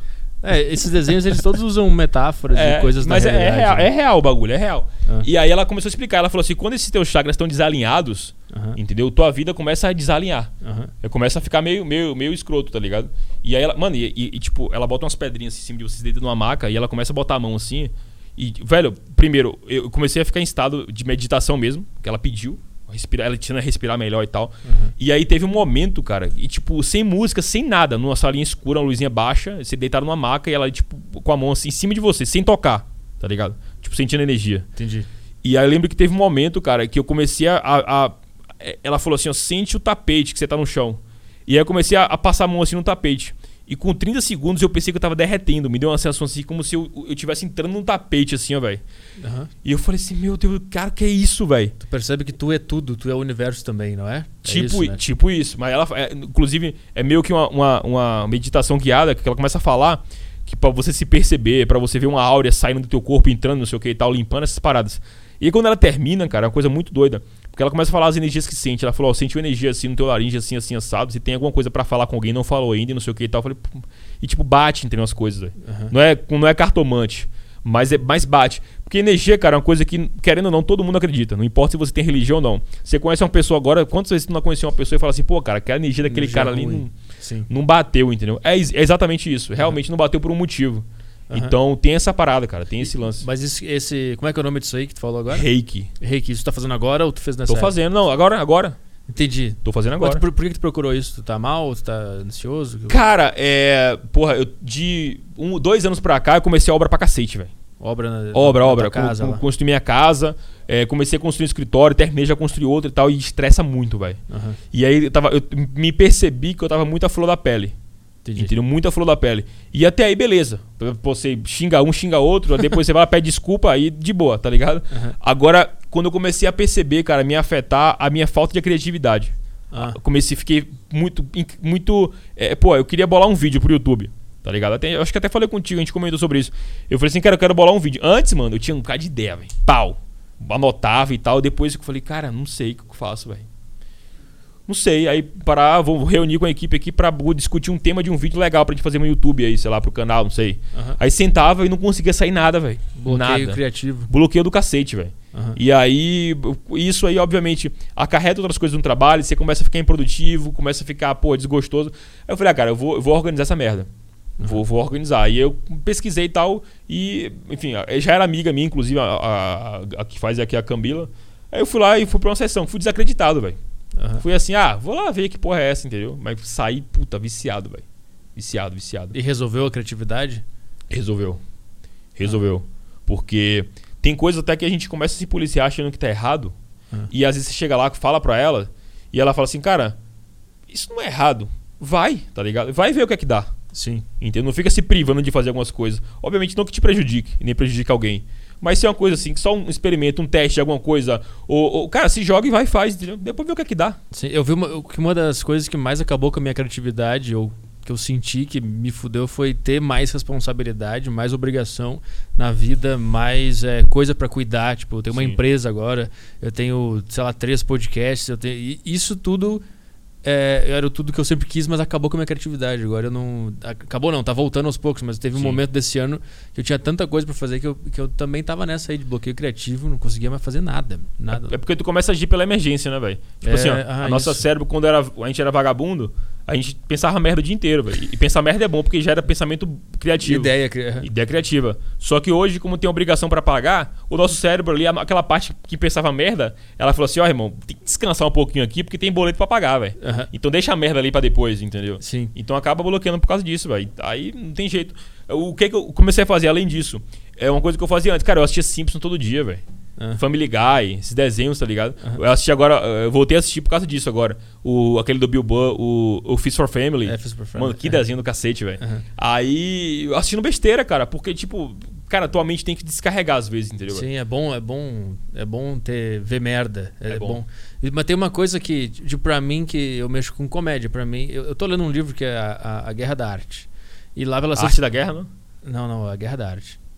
A Arte da Guerra é outro, do Sin, É. Sin, Sin lá. Aí isso é o contrário. É o contrário, que é um cara que fala especificamente sobre arte, né? Sim. E lá pelas tantas ele tem um capítulo que ele fala que tu tem que é, tipo, delegar é, quando tu quer é, trabalhar com criatividade, né? Tu Ah. tem que dar, é, tipo assim, contabilidade pro cara que é da contabilidade. Um artista, um cara que quer mexer com criatividade, ele não pode estar encarregado de ser o cara que mexe com a burocracia. Não, não pode. É, e isso, e isso, tipo, esse ano eu fui o cara encarregado de burocracia, ainda tô sendo. E eu vejo que isso fode a minha criatividade, a minha cabeça, e eu fico desesperado porque eu não tô sendo criativo, e aí começa a vir um monte de coisa, um monte de É. ansiedade, e, e vai tudo pro caralho. É igual artista, cara. Não sei se tu já, já acompanhou, já viu. É, músico, por exemplo. Tu vê que o cara chega ali, desce da limusine, vai- entra no palco e vai embora, entendeu? Uhum. Se o cara tem que se preocupar ali, velho, e, porra, será que a guitarra tá ligada? Marcar o quarto do hotel. Ma- tá é, doido, velho. É, a passagem. Ele não grava um CD novo nunca, entendeu? É, é. Ele não grava um CD novo nunca, ele vai ficar sempre é, é, dependente da burocracia do dia a dia ali, não vai conseguir ter criatividade pra escrever uma música, pra lançar um riff novo e tal. Não, não existe, entendeu? Se eu falar, falar o, o Axel do Guns, o cara puta arrogante, não é arrogante, mano. O cara, pra mim, é um gênio, tá ligado? O cara tá em estado de trânsito o tempo inteiro, né? O ca- velho, o cara não vê, ele não vê nem a própria banda, tá ligado? Aham. Ele vem separa todo mundo, entra ali, faz o show, vai embora e, e tchau, tá ligado? Que é uma paz que esse cara vive, mano. Do cacete, velho.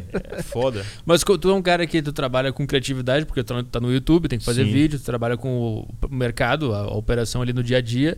E tu tem uma empresa que é de curso, de, de- a empresa é de curso. Então tu tem obrigações burocráticas e uma criativa, seria, é isso? Ou- Cara, a maioria, a maioria é burocrática. Tem incorporadora também que eu fui inventar de abrir de um, um ano pra cá, que a gente constrói casa de alto padrão pra poder vender, tá ligado? Aham. Constrói casa, enfim, é uma parada bem da hora. Mas é, o, o lado criativo eu não queria matar em mim, eu nunca quis, velho. Porque eu sempre vi isso necessário. vi sempre isso necessário em mim. Em qualquer pessoa. Então, tipo assim, quando eu comecei a trabalhar no mercado e conhecer as pessoas do mercado, eu vi que todo mundo era chato. Meio chato, meio burocrata, assim, meio. Meio burocrata, terninho, não sei o que e tal. Eu sempre achei chato isso pra cacete, velho. E eu falei, pô, será que eu vou me tornar um cara desse um dia? O mercado não é pra trazer liberdade, pra eu poder fazer o que quiser e tal. Então, cara, eu quero fazer o que eu quiser, tá ligado? Então, tipo, você pegar os vídeos do meu, meu YouTube aí, tem vídeo que eu paguei 500 reais pra um amigo meu pegar no pau de um cavalo. Então, tipo assim, isso aí é a maior prova do, do foda-se meu, tá ligado? Tipo assim, minha, minha, minha preocupação principal com o meu público não é vender curso, não é vender produto, não é vender nada. Porque se eu tivesse preocupado com isso, com, por que, que eu ia gravar um vídeo, um cara reconhecido como um dos maiores traders de Forex do Brasil, gravar um vídeo pagando 500 conto pro amigo pegar no pau de um cavalo? Não faz sentido. Eu faço porque eu gosto, cara. Eu gosto da zoeira. Aham. Eu gosto de, de, de ser criativo, de produzir alguma coisa nova, tá Tu ligado? entrou no mercado pra virar o Jackass. Foi- por isso que tu entrou no Já me mercado. falaram. Já me. Sonho Operei do chapado. Já viu esse vídeo? Qual? Operei chapado. Puta, eu, eu vi um pouco, não vi inteiro. O que Eu aconteceu? tive que privar, porque deu merda, mas eu te mando, que tá, tá no listado da privada. Deu merda por quê? Agora eu falo. Não, Deu porque merda assim, com ó, o YouTube? Não, pior que não, deu merda com um dos participantes. Ah. Lembra do Uber, da história do Uber que eu te falei? É um amigo meu, pessoal que me, que me acompanha sabe quem é ele, Vini, ele é louco pra cacete. Só que ele não é doido igual a gente. A gente é doido, mas tá aqui. Aham. Ele é doido de verdade, tá ligado? Ele não consegue ter um papo normal, assim. N- Nem fudendo. Entendi. Nem fudendo. Ele é Entendi. louco ao nível que. Tu, não- tu não entendeu. Ele é, ele é louco de verdade, tá ligado? Ele é o tipo do cara assim, pô, dente moleque, a gente conhece desde criança. É, uma vez ele contou, pô, velho, tua mãe nunca te pegou batendo um não? Aí eu falei assim, pô, minha mãe não, cara. Pô, imagine const- constrangimento e tal. Não. Ele falou, cara, minha mãe já. Só que minha mãe é o seguinte: a falta de respeito, Rafa, não é tua mãe te, ver te pegando, é você gozar na frente dela. Então quando minha mãe me pega, eu só diminuo a velocidade. pra não gozar. Pra não gozar na frente. Falei, quê? Caralho! Quê? Caralho. O cara é um doente, tá aí, desse nível. Caralho. Então, tipo assim, ele tem umas crises. Aí ele falou, pô, velho, não quero aparecer mais no YouTube, Ah, como um entendi. cara assim, não sei o que e tal. Pô, se eu mudar de ideia, eu falei, não, velho, você é irmão, relaxa, eu prevê os vídeos lá. Tem- Ah, entendi. entendi. Mas daqui a um mês ele vai me ligar de volta e mandando a Virei maconheiro de de novo. Bota, é, bota bota, não, maconheiro não deixa de virar nunca. Aí ele só quer aparecer ou não, entendeu? Entendi. Aí foi por isso. Mas o vídeo lá, porra, a gente operou, é, a gente fumou, pô, uns back antes lá e operou chapado. Tipo assim, mongoloide, velho. E não deu certo. Deu, a gente Deu. quadriplicou a conta quase. Tipo assim, a gente começou a conta com, putz, 900 reais ou foi dólar? 900 reais, terminou com 2.700 e pouco. Em 10 minutos operando. Caralho. Mesmo, tá ligado? Como é que é? Tu, essa, quando tu, domin, tu dominou a, a- o gráfico, não sei, o Forex, tu ap- aprendeu a fazer dinheiro todos os dias na, na- conta lá. É assim que se fala? É. Tu aprendeu a fazer Sim, isso. aprendi. Tu sabe fazer isso. Mas como é que é ter essa sensação de que eu posso tirar uma grana agora? Eu posso abrir um notebook e fazer dois mil pau. Isso não, não bate de vez em quando uma certa sensação de eu posso fazer o que eu quiser? Ou tu tenta No começo bate. É. No começo bate. É, é- é tanto que já, já teve um nível assim de eu estar operando com amigos, os caras também faziam muita grana. E a gente fala assim: ah, vamos comprar não sei o que, uma balada. Deu 500 reais hoje, vamos cooperar aqui pra pagar a balada. Ah, eu quero comprar uma moto. Eu lembro, nunca esqueço, a gente operava com uns amigos e tal. E chega um cara numa moto, numa, numa CBR 1000. A moto que tá vindo nos 40 pau. Aí ele falou: vamos operar pra comprar a moto, divide aqui a moto, 20 pau de cada. E pau, a gente operava, não sei o que. E conseguia. E conseguia. E- só que, tipo assim, velho, com o tempo, velho, você toma um ferro de vez em quando ali e vê que a parada não é bem assim, entendeu? Uhum. E aí você começa a se tornar mais sério no, no- no trabalho. Você começa a se tornar mais profissional. Mas, mas isso no teu caso, deve ter gente que se perde, né? Se perde. Se perde e não volta. Mas não volta, cara. Aí Porque o- quebra, né? Quebra. Não, não existe isso. Não, não tem um cara que, tipo assim, se perdeu e, e, e tá dando certo fazendo errado. Entendi. O mercado, ele é, sober- ele é soberano, tá ligado? Quem, quem tá vendo agora, ou as pessoas que devem ter contato com conteúdo de trader e ver esse, esse mundo de, puta, eu posso ganhar três pau num dia. Deve ter gente agora vendo, puta, eu quero essa vida, eu quero ganhar dois pau num dia, comprar uma moto, blá blá blá. Sim. É importante falar que não é assim Não. que. que, que- Esse lance que o pessoal vende no YouTube, cara, no- nas propagandas e tal, eu vou sentar aqui e fazer. Não sei. Cara, isso não existe. Isso é mentira. Isso é mentira. N- não é um- uma profissão complicada. Não é uma coisa sofisticada. É simples. Mas você tem que se dedicar a estudar pra cacete, velho. Pra cacete. Eu passei três anos perdendo dinheiro, velho. Mano, para pra perguntar a qualquer pessoa aí. Tu tem quanto? Ah, eu tenho 60 mil reais. Que é, sei lá, na época eu tinha mais ou menos isso no bolso. Vou te ensinar uma profissão que daqui a 3, 4 anos talvez valha a pena, mas até lá você vai perder o dinheiro todo. Quem é que vai? Entendi. Isso o cara sabendo, sabendo. Sim. E na época eu não sabia, eu só acreditava. Aham. Então, tipo assim, velho, é... existe, tá ligado? Mas não é o jeito que o pessoal vende, cara. Não é desse jeito, entendeu? Sim. Não é aquela coisa de opera todo dia. Eu não opero todos os dias.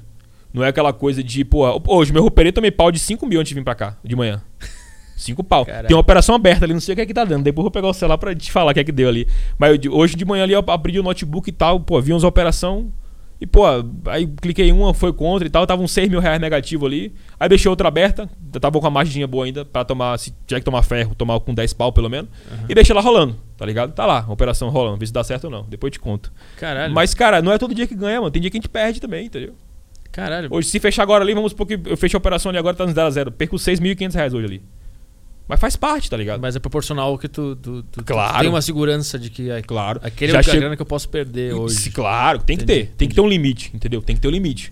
Mas já teve dia de estar operando, pô, no, na mesa que eu operava ali com, com, com os caras e tal. Já teve um dia de eu fazer 130 pau no dia. Qual foi o máximo que tu já fez? 130. Esse foi Foi. num dia e, e numa semana. Cara, nessa semana que eu fiz, eu operei, era, era uma terça ou quarta, não lembro. Depois eu não operei mais. Aí somando com os dias anteriores, sei lá, uns 200 e poucos mil.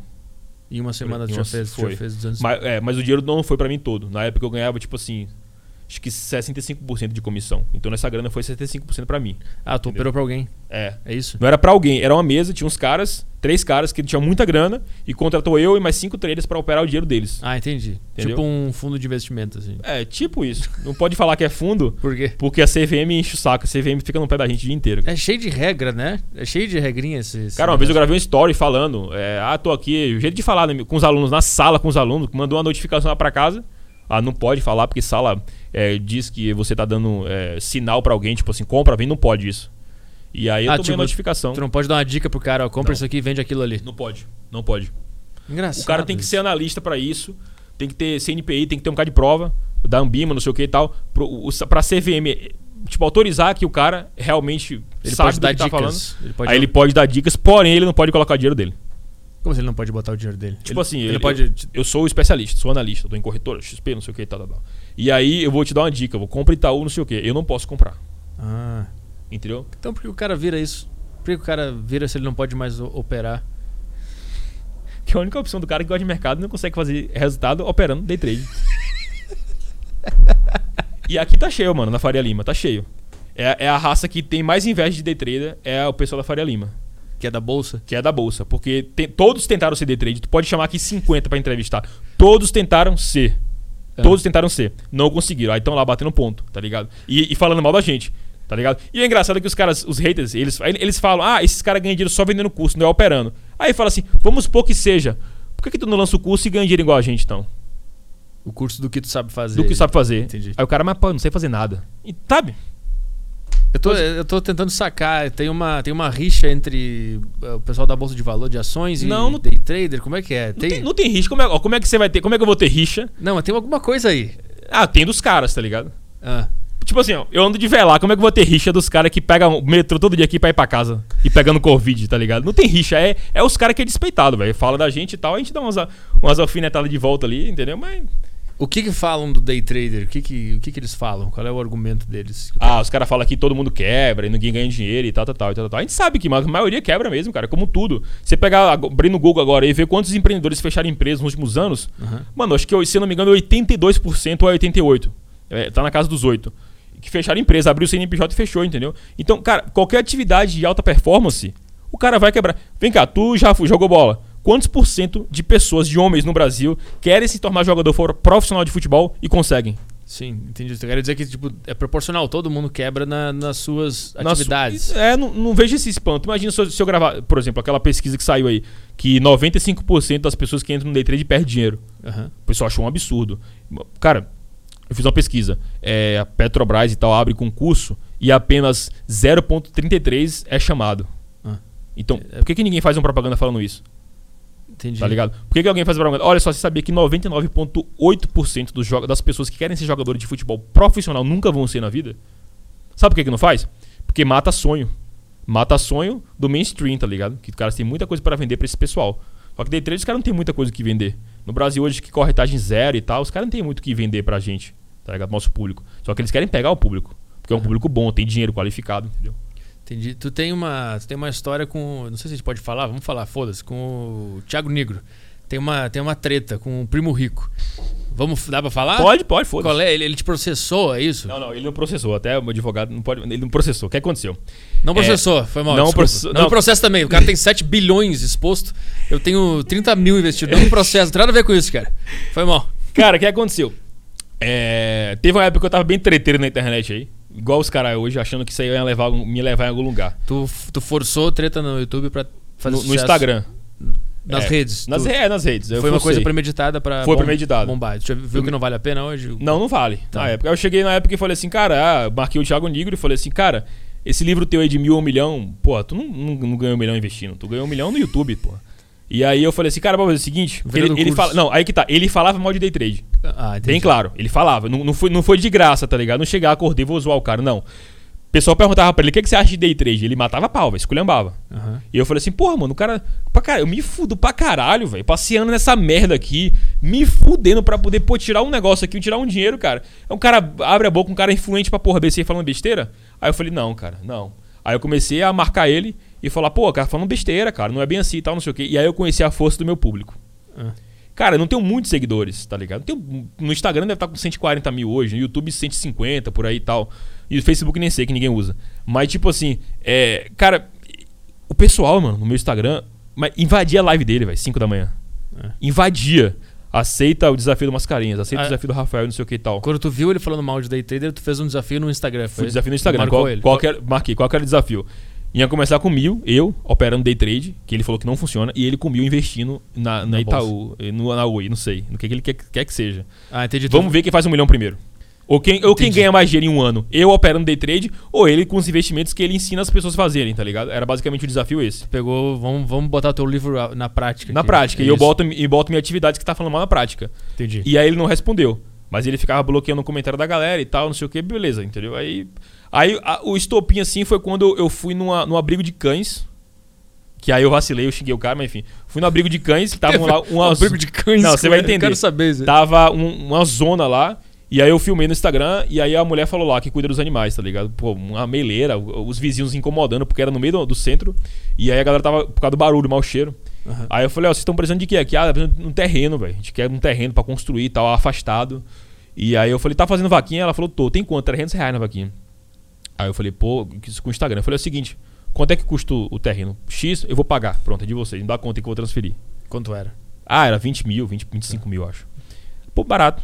Aí, é, peguei a conta, transferi. Aí eu falei assim, ó, ô Thiago, o Nigro, já que você não vai aceitar o desafio, é, cara, faz uma coisa boa por alguém então. Faz isso aqui, ó. Aí, esquece a treta e tal, não sei o que, não sei o que, não sei o que. E falei. Depois xinguei ele no final. Aí eu postei. Aí, uma semana depois, ele fez uma palestra aí, se eu não me engano, e pegou o dinheiro que ele ia ganhar da, palestra e doou pra um hospital, uma coisa assim, entendeu? Meio que eu achei legal até, bacana, entendeu? Mas enfim, rolou, rolou isso, tá ligado? Rolou isso. Até então, cara, pra mim era uma coisa que, tipo assim, pô, de internet, cara. Beleza, tá ligado? É, aí depois teve aquela polêmica dele do apartamento. Sim, eu lembro. do apartamento e tal, não sei o que. Aí eu fiz uma zoada também. Eu falei, ah, Nico, paga o apartamento, não sei o que, cantando Sandy Júnior e falando isso. É. E na época, aí, pô. É, enfim, tem uns detalhes aí, mas é melhor não falar porque também já envolve coisa demais. Mas eu dei uma zoada. Mas Beleza. ele, mas ele entrou em contato, ele respondeu? Uma pessoa da família dele entrou, Entendi. me xingando pra cacete. Entendi. Me xingando, pô. Isso eu achei até uma idiotice, porque eu falei, cara, o cara tá na mídia, tá exposto, velho. Quantas pessoas não estão zoando ele? Falam, por que, que a pessoa veio pra mim me, me xingar? Alguma coisa eu tô falando que esse cara tá doendo ele, de alguma forma, tá ligado? É. Mas beleza. Penso que não, pô, passou meses aí afora, chega uma carta, um processo em minha casa. Aí eu abro, não sei, é, é Forbes, não sei o que e tal, Forbes me processando. Forbes. A Forbes, Forbes. É, a- é, o- é o quê? A revista Aquela- mais é- famosa de. a revista de- dos bilionários. dos né? bilionários. Aham. Do Bra- Forbes Ba- Brasil me, me, me, é, processando. Processor. Pelo, pelo quê? Aí que tá. é, tinha um print lá. Um print. E no print tinha um post meu. Um- no post eu falava, tipo assim. é, meio que. pff, Desfazendo da capa da Forbes. Tá ligado? Porque tinha um pessoal que tinha. O Thiago Divo, o, Thiago Divo tava na capa. Só que eu até falei, cara. an- Antes de chegar o processo. Quando o pessoal respondeu o meu post, eu falei, galera, eu não tô falando do Primo Rico. Mano, ele é um cara que trouxe milhares de pessoas pra bolsa. Sim. Sem, sem zoeira, na boa. cara, Inclusive eu. Inclu pois é. Então, tipo assim, mano, até grato pelo cara. O cara fez muita coisa pelo Brasil em relação ao investimento. Eu não falei dele, mas tava Luísa Sonza, tinha uns maconheiros lá. Eu falei, cara, Mas- por que, que, por que, que esses caras tava na. Por que, que esses caras estão na Forbes, velho? Tu escreveu isso? Por que, que esses caras estão na Não, Forbes? não bem isso, mas eu. eu Eu quero saber mas a eu não frase. falei, não, não, sinceramente não lembro. E também não posso falar, porque foi na frase que eles estão tentando me pegar, tá ligado? Ah, entendi. Que ficou subjetivo. Entendi. Mas, eu- mas foi uma crítica assim à capa, velho. Não teve nada a ver com o pessoal. nem- Juro pra você, não teve? Não teve. Aham, Beleza. E aí tava lá um print disso. aham. Tá, Agora isso aqui no- de primeira mão, nunca falei isso publicamente. É. Tava o print. Quando você printa no Instagram, fica a bolinha lá de quem mandou o print. A foto pequenininha. Ah, onde? Você pega o Instagram, abre, você printa a Ah, tela do Instagram, do usuário. a bolinha do usuário fica ali com a fotinha. Aham, De quem Aí- tá usando o Instagram. De quem tá o Instagram que printou, é de quem era a foto. Era do Primo Rico. Era. Então ele, ele, no caso. Mandou acha- pra Forbes me processar, tá ligado? Isso aí, Aham. ele pode, assistindo aí, pode encher o saco que foi. Isso é verdade, tá lá no- na, ata- na ata do processo, tá lá. Mas deu alguma coisa? Não, não deu. Não deu porque, cara, eu não falei nada demais, tá ligado? E outra, liberdade de expressão. Sim. Mas assim, eu tenho um amigo, amigo em comum com ele. O amigo falou, falou com ele e tal, depois falou comigo e falou, mano, deixa essa porra quieta, vocês dois, tá ligado? Para com essa merda aí, bobagem e tal, não vai levar nada a ninguém, coisa de trouxa. Eu falei, ah, foda-se, velho. Eu, eu, eu não fiz, nem- cara, é, pra mim era estratégia de marketing, eu não fiz nada pô, pra agredir o cara. É igual o cara quando fala mal de day trade hoje, tá ligado? Eu sei que ele não tá falando de mim, cara. A gente responde ali pra gerar aquele engajamento e tal. Mas eu sei que ele não tá falando nada pessoalmente de mim, nem da nossa. Ele tá falando ali pra ganhar alguma coisa. É igual eu na época. Eu falei ali, não era pra atingir ele como pessoa. Mas geral, pra, pra zoar ali e tal, entendeu? Então.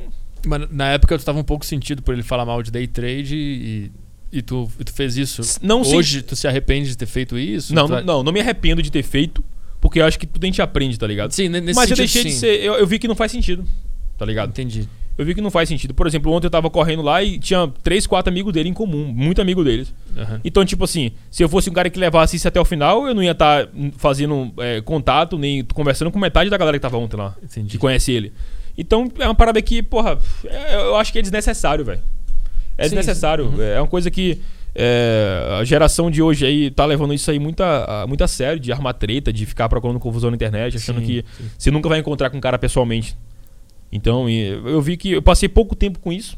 Depois eu vi que não valia a pena. A coisa não me, não me trouxe nada de positivo. Sim. Eu deixei quieto. Vamos voltar lá para aquela parte que tu estava lá botando em prática coisas da mente, da- de meditação, alimentação e tal, pra voltar e conseguir operar direitinho. Tá. Aí qu- quanto tempo deu o resultado dessas meditações, essa alimentação? Porque eu lembro que tu fazia uns vlogs acordando bem cedinho, correndo, É, pra depois operar. operar. Quanto Cara, tempo tu começou a no dar um primeiro dia. resultado? No primeiro dia que tu botou em prática. Botei em prática. Por isso que eu viciei, velho.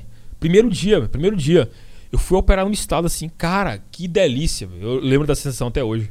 E a partir daí que começou a, começou a subir, começou Foi. a ganhar mais do que perder, Comecei. até chegar no. Hoje tu é, além de trabalhar com o, o trade ali, o, de ganhar e perder ali, aquela Uhum. operação ali, tu tem a empresa T7, é isso? Sim, da que, T7. que, que, que vocês fazem lá? Qual é o. A gente é uma escola de traders. A gente começou em 2017 para 18.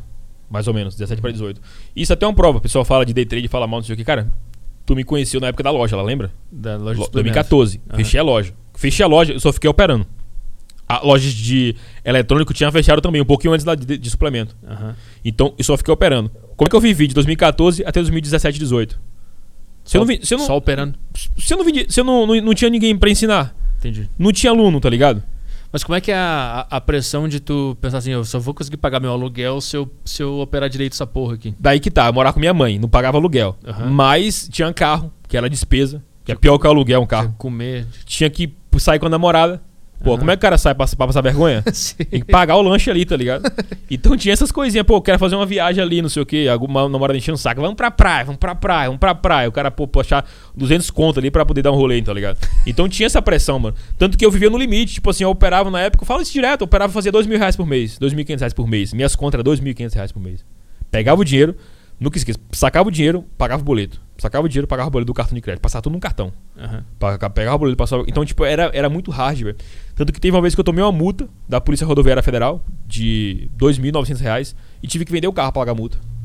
Porque não tinha dinheiro, velho. Entendi. Tipo assim, tinha uma grana. Uhum. Mas assim, se eu desfalcasse aquela grana, eu ia tirar o capital que eu trabalho, que era o que, que eu operava. Então não dava. Eu falei, cara, vou vender o carro e tchau, velho. Tá, e até como é que foi pra, pra chegar nesse ponto que tu tá agora? Hoje.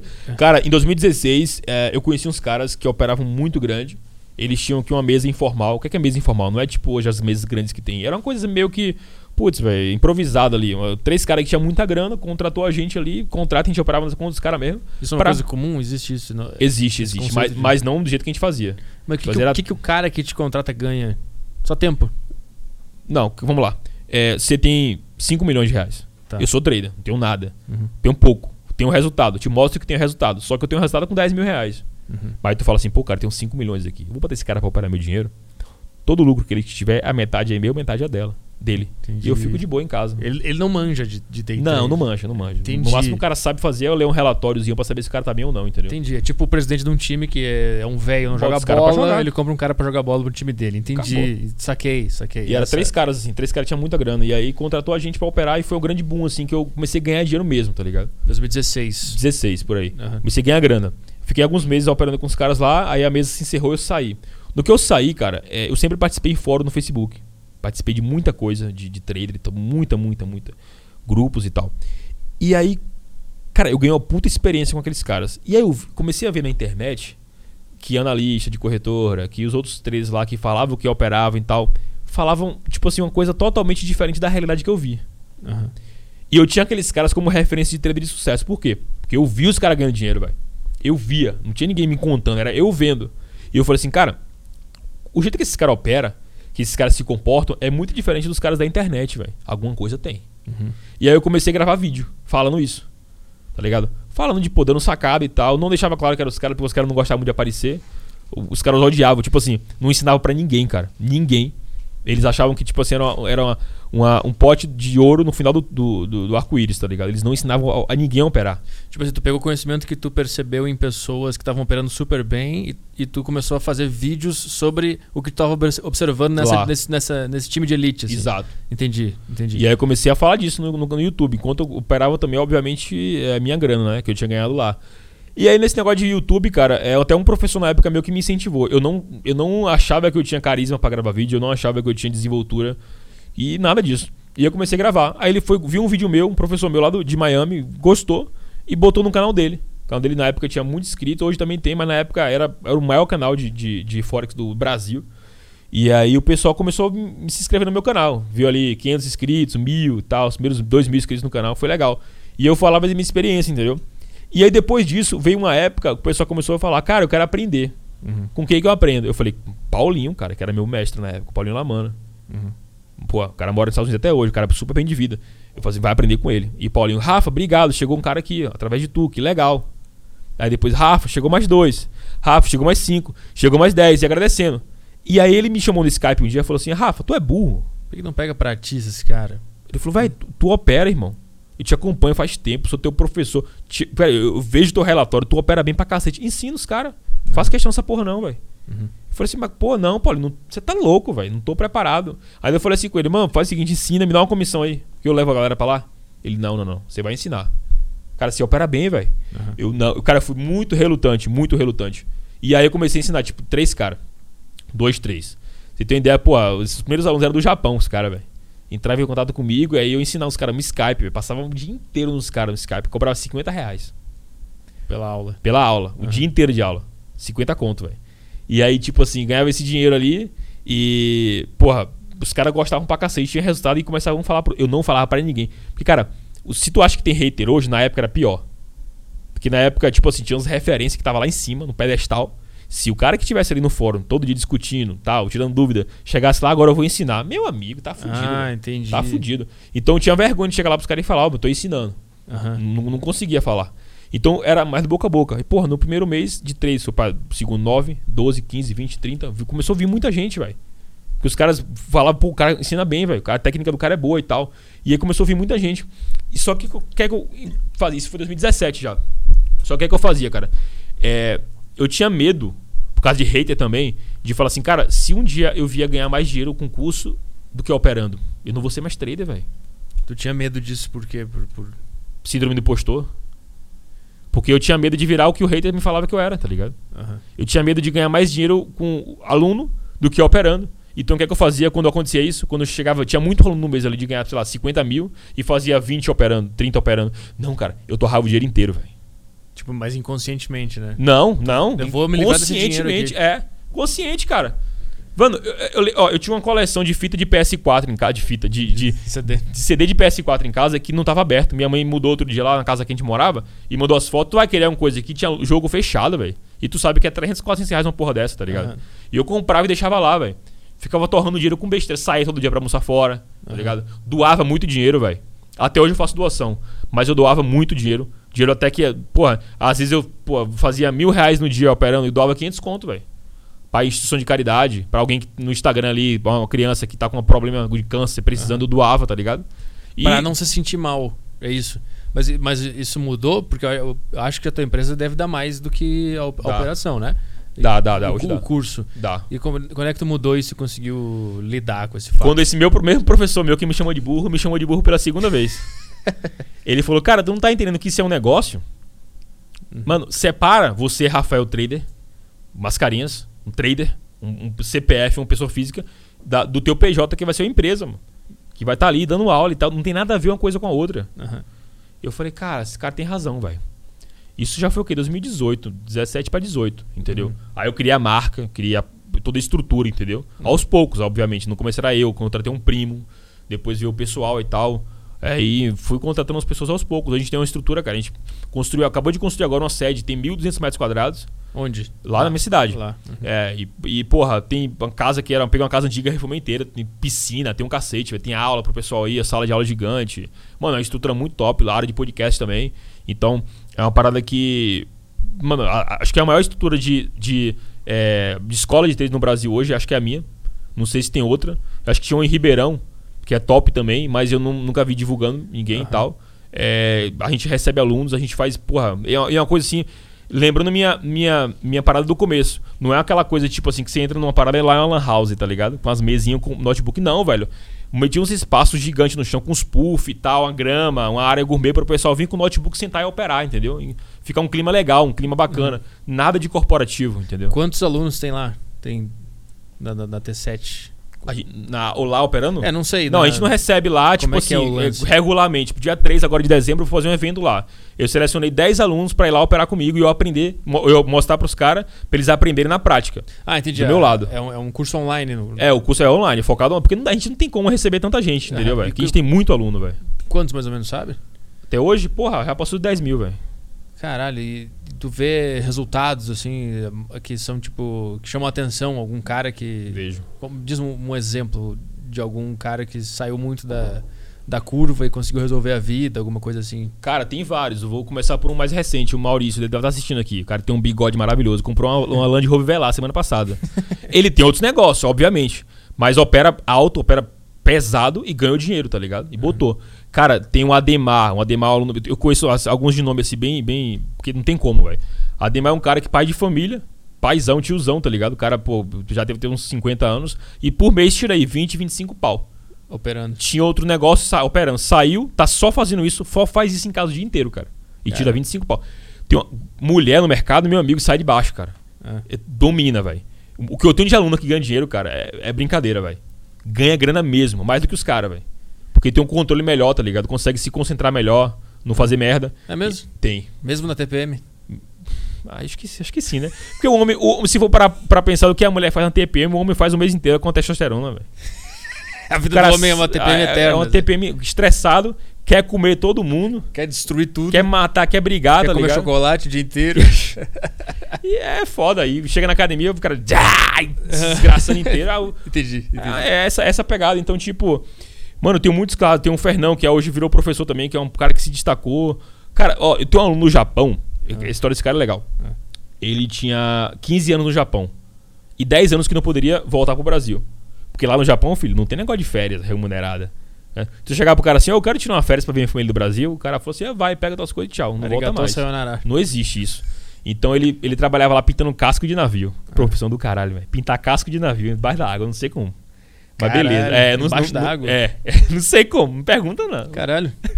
Pá, bugou agora, acabou o podcast. Não, eu tô imaginando ti- o balde de tinta se dissipando assim na, na água. pelo, que eu, pelo que eu ouvi falar, jogam uma, uma- um vento cabuloso que a água sai Ah, e vira um, tipo um- uma bolha de ar. por isso que tem tsunami lá, agora entendi. É tipo isso. Aí ele pinta, fitar essas porra. Aham. E fazia 10 anos que ele não vinha ver a família, velho. Começou a operar, ter resultado, fazia grana. E, mano, o cara largou o emprego que tava lá, velho. Que era, pô, um emprego fudido, velho. De ficar fazendo essas porra aí, entendeu? Estressante, deve ser duro. Estresse, nossa, velho. Aham. E aí voltou depois de não sei quantos anos, velho. Veio ver a família aqui e tal. Acompanhou o pai morrendo. O pai dele morreu tem pouco tempo. E, tipo assim, é, é coisa que ele não, não poderia ver lá. Imagina, o cara tem 10 anos que não veria a família e não ia ver nem o, a- o pai no, no leito, tá ligado? O cara veio, conseguiu voltar, passou muito tempo com o pai dele ainda, o pai dele doente e tal. Cara, é, é cada história que eu ouço, mano, de aluno, assim, que você não tem noção. Eu vi, cara, uma história muito legal, cara, muito legal. É, um cara comprou um curso pra assistir, porque ele tinha deixado o emprego, o cara tem uma condição boa até, deixado o emprego e ficado em casa com a filha, porque a filha virou viciada em pó, cocaína. Caralho. Ficou viciada, viciado. E aí ele não queria é, internar ela, ele mesmo ficou fazendo tratamento em casa. Ele s- com a, com a filha. Cara, você acredita, ele começou a ver meu curso. E a guria do lado, no sofá. Adivinha quem virou trader? Ela. A, a guria, velho. Passou a noite inteira acordado é, trade, fazendo trade. Operando. Operando. Virou trader, mano. Virou trader. Caralho. Ficou assistindo a aula ali, ela falou que assim. eu- o, o cara ainda falou, minha- o cara, o cara me mandou um texto, irmão, num e-mail. Cara, eu tenho até hoje lá, eu imprimi. Caralho. E ela saiu do pó? Não tá mais? Saiu, saiu. Deve ter saído, né, cara? Que bom. Então, tipo, Que legal. O cara mandou um texto gigantesco falando, elogiando e, pô, agradecendo e tal. E falou, contou essa história. Eu falei, mano do céu, cara, que loucura, velho. Mas a gente tá falando só de, dos benefícios, que dá pra ganhar uma grana, mas É, quais, são os, quais são os contras? Qual é, a, qual é o nível de sacrifício que tem que ter na sua vida pra conseguir chegar nesse nível, assim? Cara, o que é que eu me sacrifiquei na minha vida, mano? É, com 19 anos eu parei de beber. Eu parei de ir pra festa. Eu terminei namoro. Porque não queria passar final de semana em casa do namorado, não queria ficar no telefone ligando, tá ligado? Aham. Eu falava assim, cara, isso aqui pode parecer muito importante agora. Mas daqui a um tempo, mano, essa mulher vai estar casada, vai estar com outro cara, vai estar com outro namorado e tal. E pra eu não vou ser porra nenhuma, tá ligado? Aham. E- então, Eu já tinha passado uma experiência passada com isso, uma Uhum. experiência anterior, que de tipo assim, de uma namorada é, tá comigo falando em casamento não sei o que e tal, e do nada fala assim: ah, eu achei uma oportunidade nos Estados Unidos aí com minha mãe tá lá, tchau. E deu um pé na bunda, tá ligado? Aham. Então eu já sabia que isso poderia acontecer. Uhum. Então eu dei um pé na bunda na, na outra primeiro, porque eu falei assim, cara, no dia que ela achar uma oportunidade, ela vai se mandar e foda-se. Então eu abdiquei de tudo isso, cara. Eu falei, cara, eu quero ser uma máquina. Eu sempre repetia isso. Eu, eu brincava assim que, cara, é. Eu era um cara muito nervoso. Se eu, se eu discutisse com alguém ou, ou- ou- ou dialogasse, debatesse com alguém, na hora eu ficava travado, não conseguia falar. Chegava em casa, as ideias começavam a aparecer, Aham. tá ligado? Porque, porque eu deveria falar aquilo, deveria sei Sim. o quê. Sabe essa conversa? Sim.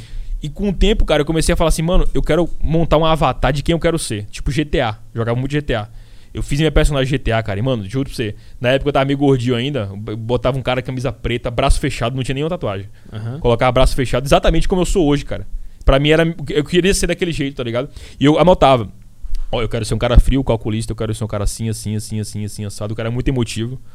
Ainda sou um pouco, mas não como antes. Então, colocava tudo no papel. Eu Tu quero. era eu- explosivo, tu queria ser mais paciente. né? Exato, exato, Aham, exato. entendi. Eu falava assim, eu, eu quero ser esse cara aqui, ó, velho. E listava tudo, Aham. entendeu? E aí eu comecei a, a, vamos dizer assim, a atuar Tu começou a atuar de acordo com o personagem que tu queria que ser. eu queria ser. Até virar natural. Até virar natural. Eu comecei a atu- atuar mesmo, cara. De, tipo, ó, marcar de sair com a guria e testar. Vamos lá. Eu quero ser um cara, pô, que não tá apegado, não fica com romancezinho, nem falando bobagem, nem pagando pau e não sei o que e tal. Ia sair, tentava.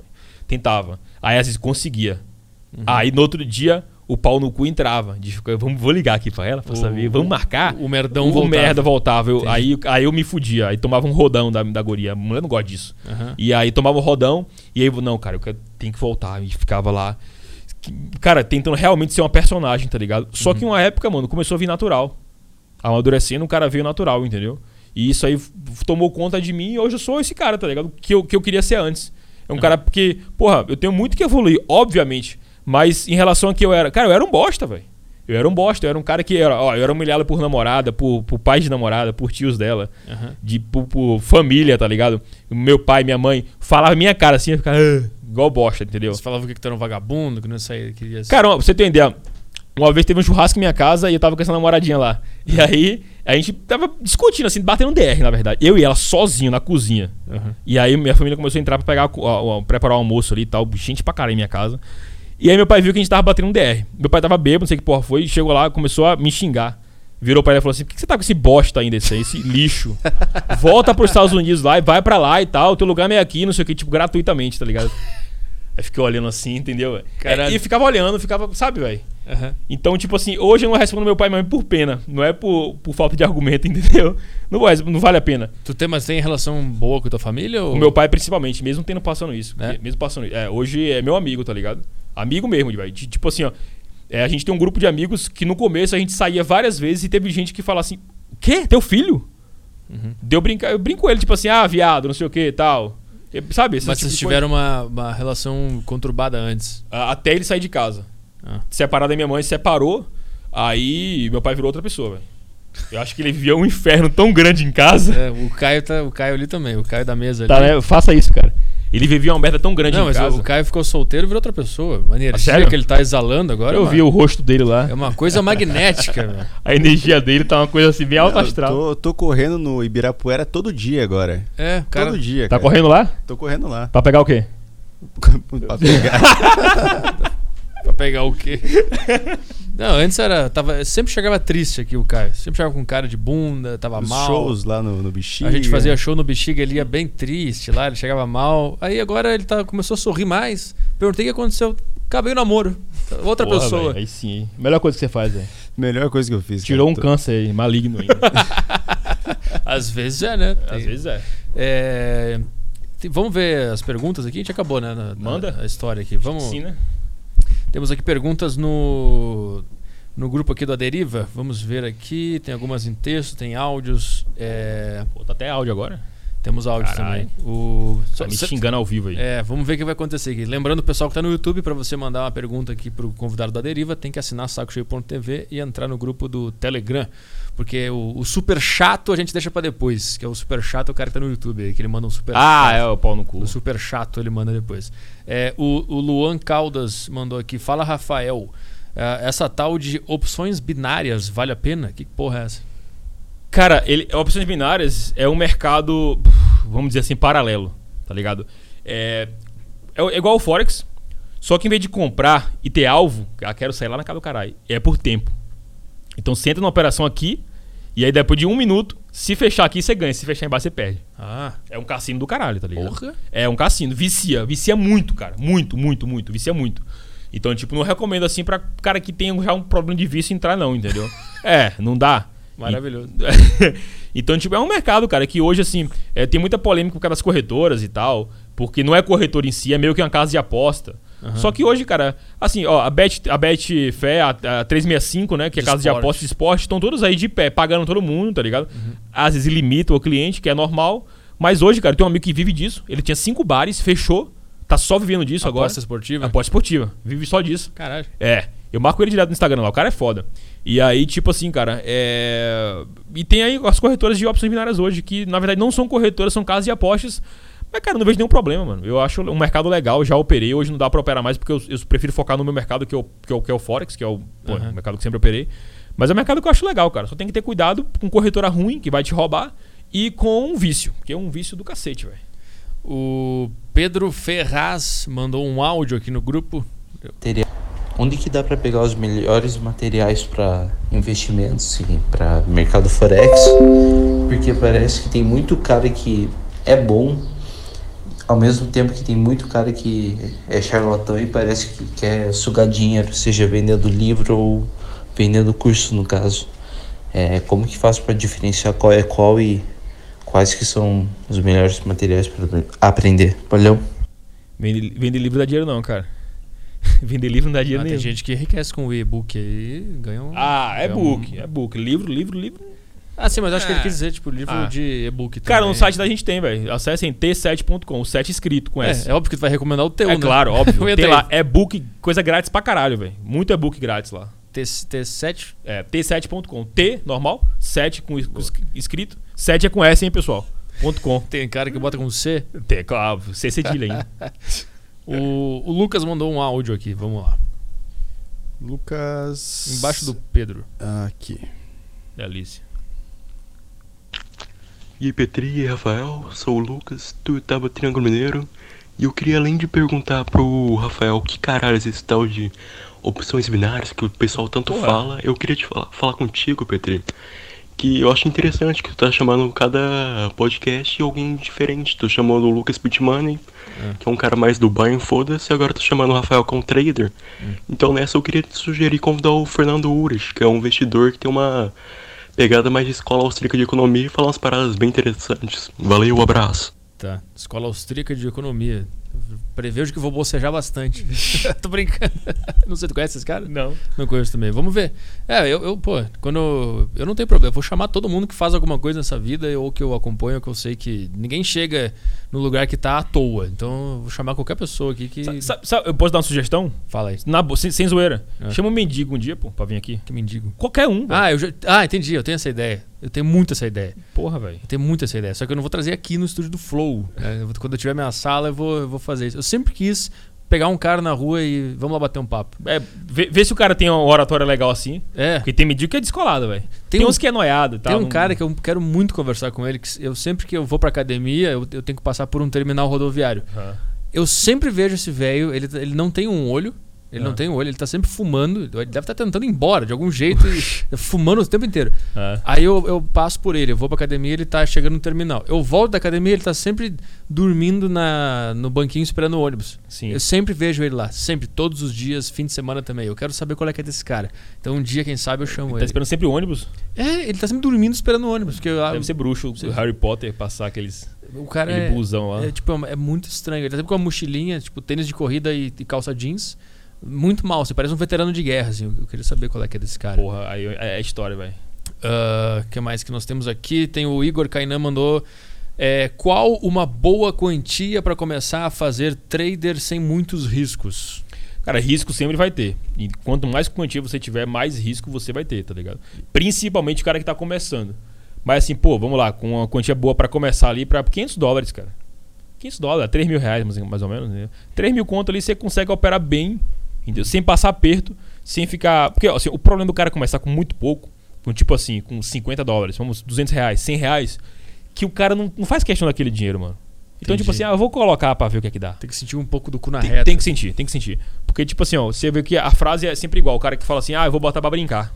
Cara, isso é o maior erro. Não existe botar pra brincar. Tem que levar a sério a parada. Sim. Então, quando o cara bota ali, pô, 3, 4, 5 mil reais, mano, o cara não quer perder essa grana, tá ligado? O cara, no mínimo, vai falar assim, pô, não vou fazer merda, eu vou estudar bastante antes de clicar.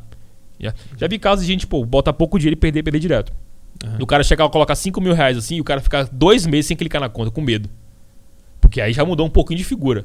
Mas se for ver o 100 que ele perdeu toda semana, já quase foi Ah, o 5 inteiro, entendeu? Tipo, ele não vai sentindo. O Não cinco- vai o sentindo. 5 mil ele sente de uma vez, o Sente 100, de uma- 100, 100, 100, é. 100, quando chega no 5 ele nem sente, entendeu? Ele É, respeita entendi. mais. Saquei. É, o Elvis Carvalho mandou aqui quais corretoras você indica para começar no Forex, pois estou agora saindo das binárias e indo para esse mercado. Cara, eu opero na Active. A gente no Brasil não pode indicar a corretora de Forex, porque não, como não tem aqui, as corretoras são fora, os caras ficam enchendo o saco. Ah, Eu posso falar que aqui eu opero. entendi. Não indico, eu Puta. opero na Active. Eu, eu vejo vários canais de, de investidores, né? E aí eles estão falando sobre alguma ação, tipo Itaúsa, sei lá. E aí eles falam, ó, mas não é recomendação, É. eu tô falando que eu vou fazer. Puta, isso é muito chato. Eu não sei se tem alguma por que, que o cara não pode? É, é aquele motivo que eu te É, falei antes. mas ele- ele tem que ter. Ele tem que ser. A maioria dos influencers do YouTube não são. É, mas por que, que existe uma lei que o cara não pode me recomendar?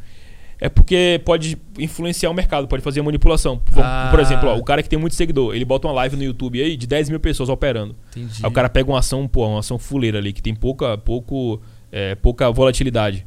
O cara fala, vamos comprar todo mundo aí. Entendi. Todo mundo pau compra, entendeu? Entendi. Só que aí o cara da, da empresa que ele comprou a ação, pô, deu pra ele ali um, um Ah. ABC de zero quilômetro pra ele fazer isso. Entendi. Sacou? Saquei. E o cara tá sempre falando ali, vamos comprar essa ação, essa, essa empresa é boa, vai subir. É basicamente isso, entendeu? Então é bom ter uma regulamentação nesse caso pra isso não acontecer. É, tem que ter, tem que ter. Entendi. É, o Alex mandou aqui, é, salve Rafael, salve Petri, gostaria de perguntar se já aconteceu com ele. É, não, de ele estar com fome e ter que fazer um trade rapidinho pra pagar o almoço e no final acabou dando errado e ele ficou com fome mesmo. Aí a zoeira do, do- Cara, isso aí não, isso aí não existe. Tem esse meme, né, do, do trader que ele vai pagar o café. o almoço. café com, com trade, isso aí não existe não, cara. Ah, Você vê um cara fazendo isso aí, foge. o Gabriel mandou aqui, o que você acha do Ports Trader? É ele é esse cara que faz os anúncios. Concorda com regulamentação da CVM ou outro órgão em cima de supostas picaretas? Eu acho que nem tem, ó, regulamentação devia ter de verdade, cara. O que, que é? Eu não tô entendendo nada. O que, que é isso? O que você acha do Trader? É um cara isso? Ports... Ah, isso é tudo uma pergunta só? é. Cara, é, é, um é o cara, é um cara, Um é, esse- cara. é o cara que fica aparecendo fazendo esses anúncios, tá ligado? Que anúncios? Desse do café. Ah, tem, isso tem aí? Tem, no Ah, YouTube tá. tem, É de tipo- verdade. Tu Ah, tem um prêmio, né? Tenho, Eu tenho. também. Tenho. Ai, esse- os, os pobres aí que ficam ouvindo a gente não tem. Mas eu tenho porque eu comprei um celular novo e eu ganhei, sei lá, cinco meses. Não, não seja humilde, vai se fuder, você tá ganhando dinheiro pra caralho. Não tô. Não me vem com essa. Ainda não. quero, eu quero aprender contigo marketing. Eu quero, Ah. eu quero saber de tudo isso aí. É, Enfim, o que você acha do Ports Trader? Tá, eu. que que Ah, sei lá, um cara legal, ok. Não, não, quer, um- não quer ser processado por mais um. não, não é. Sei lá, mano. Não... Tá. Opinião zero, tá ligado? Entendi.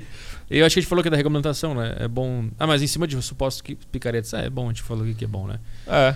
O Denilson mandou Fala Petri, fala Rafa, sou aluno do Rafael, inclusive conheci o Petri através dele. É, quero perguntar pra ele como tá sendo a experiência de se tornar piloto. Ah, vamos lá, tu veio pra São Paulo né, nesse- nesses dias pra quê? Cara, eu, eu, eu sempre gostei de Fórmula 1 desde criança, né, velho? De carro, de for speed, o cacete. E aí eu via os caras correndo no Stock Car, etc. E pra mim era uma coisa muito longe. Falava assim, cara, impossível, cara tem que ter talento, tem que. Tem aquela conversa, ah não, os caras de Fórmula 1 correm de kart desde 3 anos de idade, 4 anos de idade. E é verdade. Sim. Eu falava assim, isso pra mim é impossível. Só que aí, em uma das viagens de network, conheci caras e tal, conheci um cara e que ele conheceu um amigo e ele falou assim, cara, eu corro. Já corri na Porsche, já corri na Sprint Race, já corri em umas categorias. Eu falei assim, porra, que legal, cara. Eu nunca conheci um piloto assim. Aí eu falei, e cara, como é o treino, como é isso, não sei o quê. Aí ele foi na lata, assim, a primeira resposta ele deu. Tem dinheiro, eu compro. Tem dinheiro, vai lá e corre. Aí eu falei, como assim? Ele falou, é isso, cara, tem dinheiro, corre. Se tu tiver dinheiro, tu corre na Fórmula 1 hoje, se tu quiser. Entendi. Aí eu falei assim, caralho, porra, sério? Vou correr então. Vou correr então, tenho dinheiro, só não tenho talento, mas vou, vou praticar. Aí, pô, comprei um simulador lá, e 20 pau um simulador.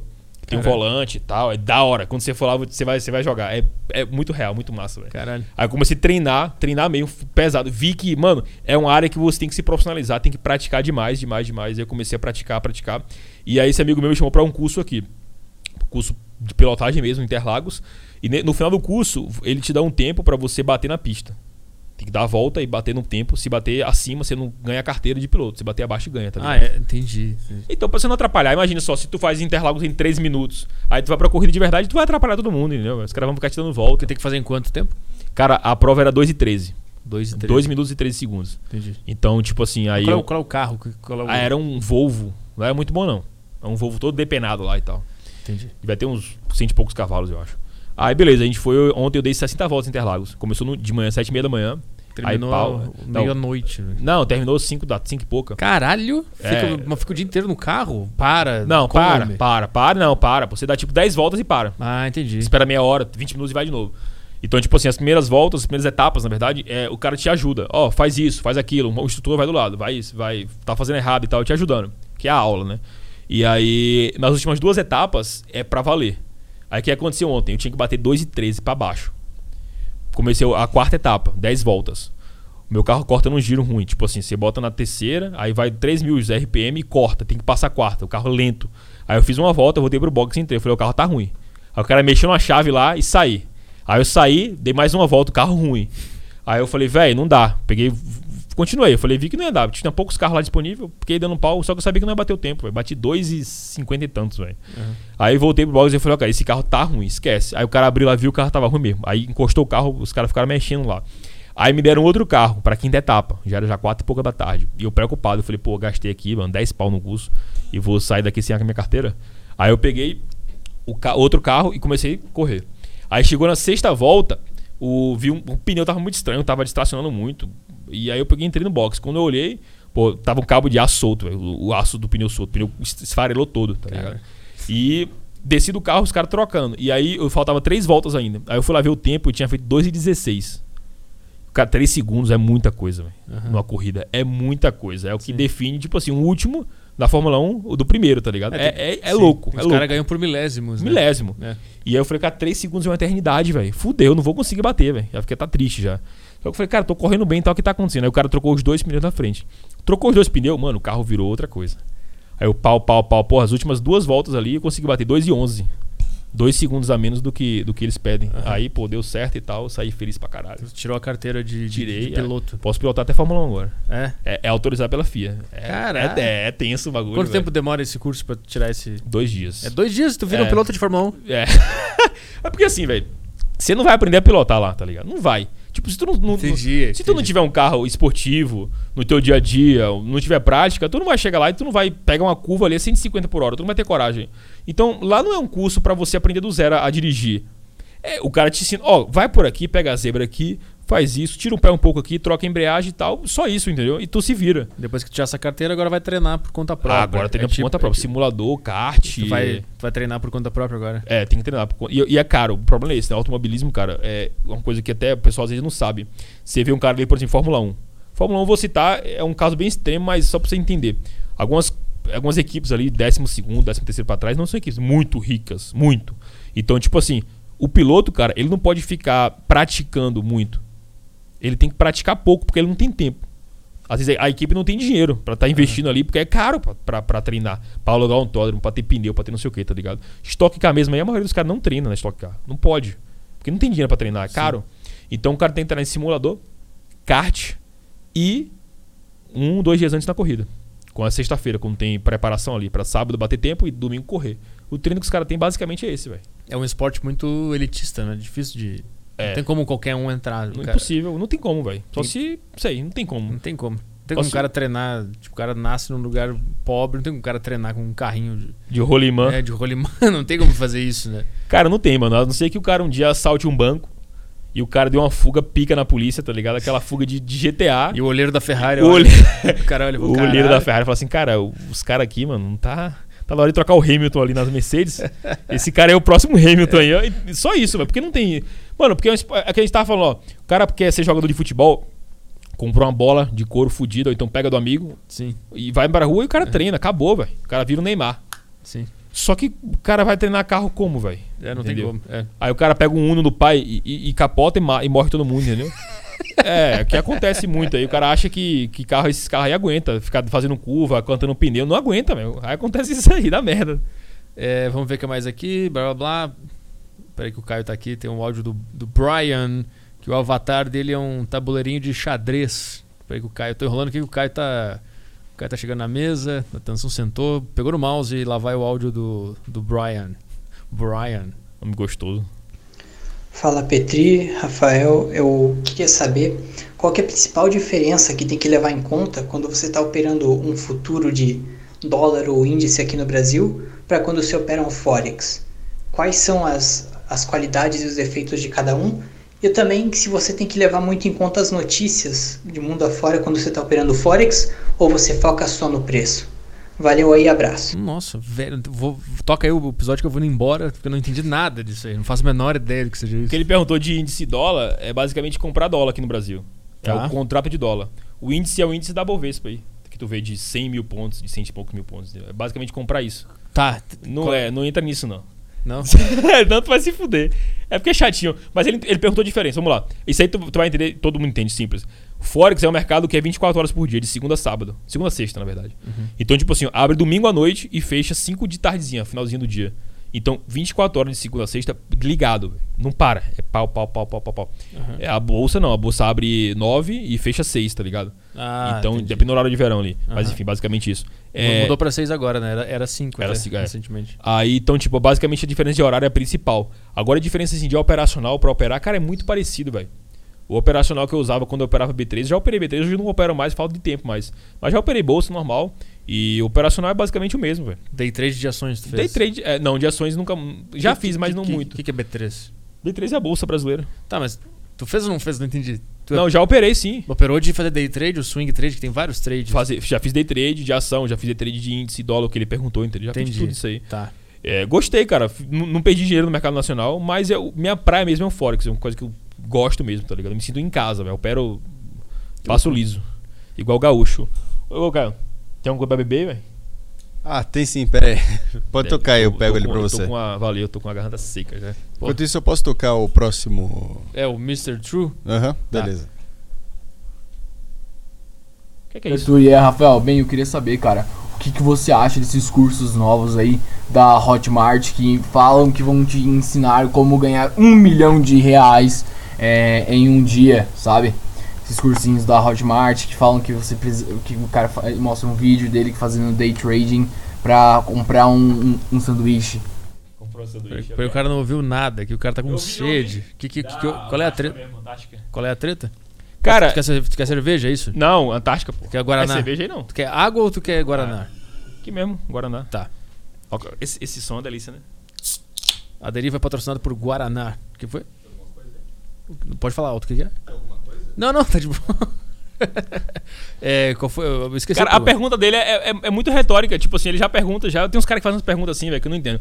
Tipo assim, o que é que eu acho de um cara que promete, que vende um curso na Hotmart que fala que tu vai ganhar um milhão de reais por mês? Cara, é Ah, um idiotice do cacete, tá ligado? Entendi, entendi. É, eu- é uma propaganda enganosa, é, é muito óbvio. Boa. É fácil você identificar um cara que tá querendo te roubar, tá ligado? É, é até fácil, velho. Não tem, não tem dificuldade. Se não- ele prometeu uma coisa muito irreal, tu já. É, na verdade, prometer qualquer coisa, mano. Ninguém pode prometer nada a ninguém, entendeu? Entendi. É igual um olheiro de futebol, pega teu filho e fala assim, ó, cara, teu filho vai ser o próprio, Ney- próprio próximo Neymar. Uhum. Como é que ele vai garantir? Teu moleque pode jogar pra cacete, velho.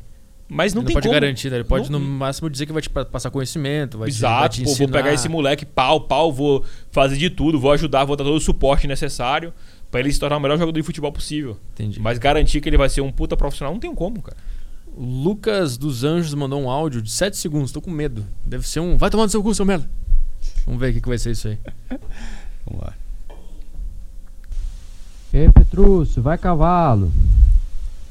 Pô, gosto de você, hein? Eu sabia que era uma bosta. A gente vai ter que falar nada inteligente em 7 segundos. A gente vai começar a filtrar, meu. O problema de liberar. O problema do mundo é o povo. Esse é o problema. Que tu libera um negócio legal aqui, faz um grupo pra galera mandar pergunta. Ah, o cara manda isso. Aí é brincadeira, meu. E o cara é assinante, eu não posso xingar porque ele paga meu aluguel. Foda-se. Tem que começar o anarquismo aí dentro. É, agora o Caio vai ter que virar um ditador no grupo, vai ter que começar a deletar os caras que fazem isso. meu. Não, o foda é que se eu começo a mutar os caras na, na live do YouTube aqui, eu já sou o ditador. Não, mas vamos eu lá. já sou o cuzão. Baixa esse Stalin que tem dentro de ti e começa a limar esses caras. Eu convivi com um em casa esse tempo aí, então acho que eu sei como é que Com faz. Stalin. com a Adolfa Hitler. Hitler. o Vinícius Souza mandou aqui, fala Petri, Rafael e Caio, fugindo um pouco do assunto é, de domínio do Rafael. Vocês dois não, é, não são originalmente paulistas. Tirando aquele clássico de ser uma cidade de oportunidades comerciais e tudo mais, o que vocês mais odeiam e gostam daqui? Tu, tu não mora aqui, né? Não, eu só vivo aqui. Tu vem pra cá Todo mês. todo mês, mas tu não vive aqui. Ah, eu. O que eu gosto de São Paulo é que dá pra fazer dinheiro. O que eu odeio é a cidade como um todo. Correria do caralho, né, velho? Não dá, é, puta, não dá. São Paulo é um caso perdido, é, não dá, não dá. Eu não entendo como é que um cara se candidata à prefeitura disso aqui, tipo, vai se candidatar a outra cidade, cara, que não tem o que fazer. Aqui deu, não, não, tem nem espaço pra fazer as coisas. não tem. Vou construir alguma coisa. Não Aonde? vai. Aonde? Cadê? Me Não mostra. vai. Não tem, tem 70 mil mendigos nesse lugar que tu quer construir, É. cara. Não dá, não dá, não dá. Impossível, velho. Não dá. Eu, é, pra mim é isso, tipo, eu, sou- eu tô aqui de, de- Só porque eu tenho que estar. por mim eu não estaria aqui.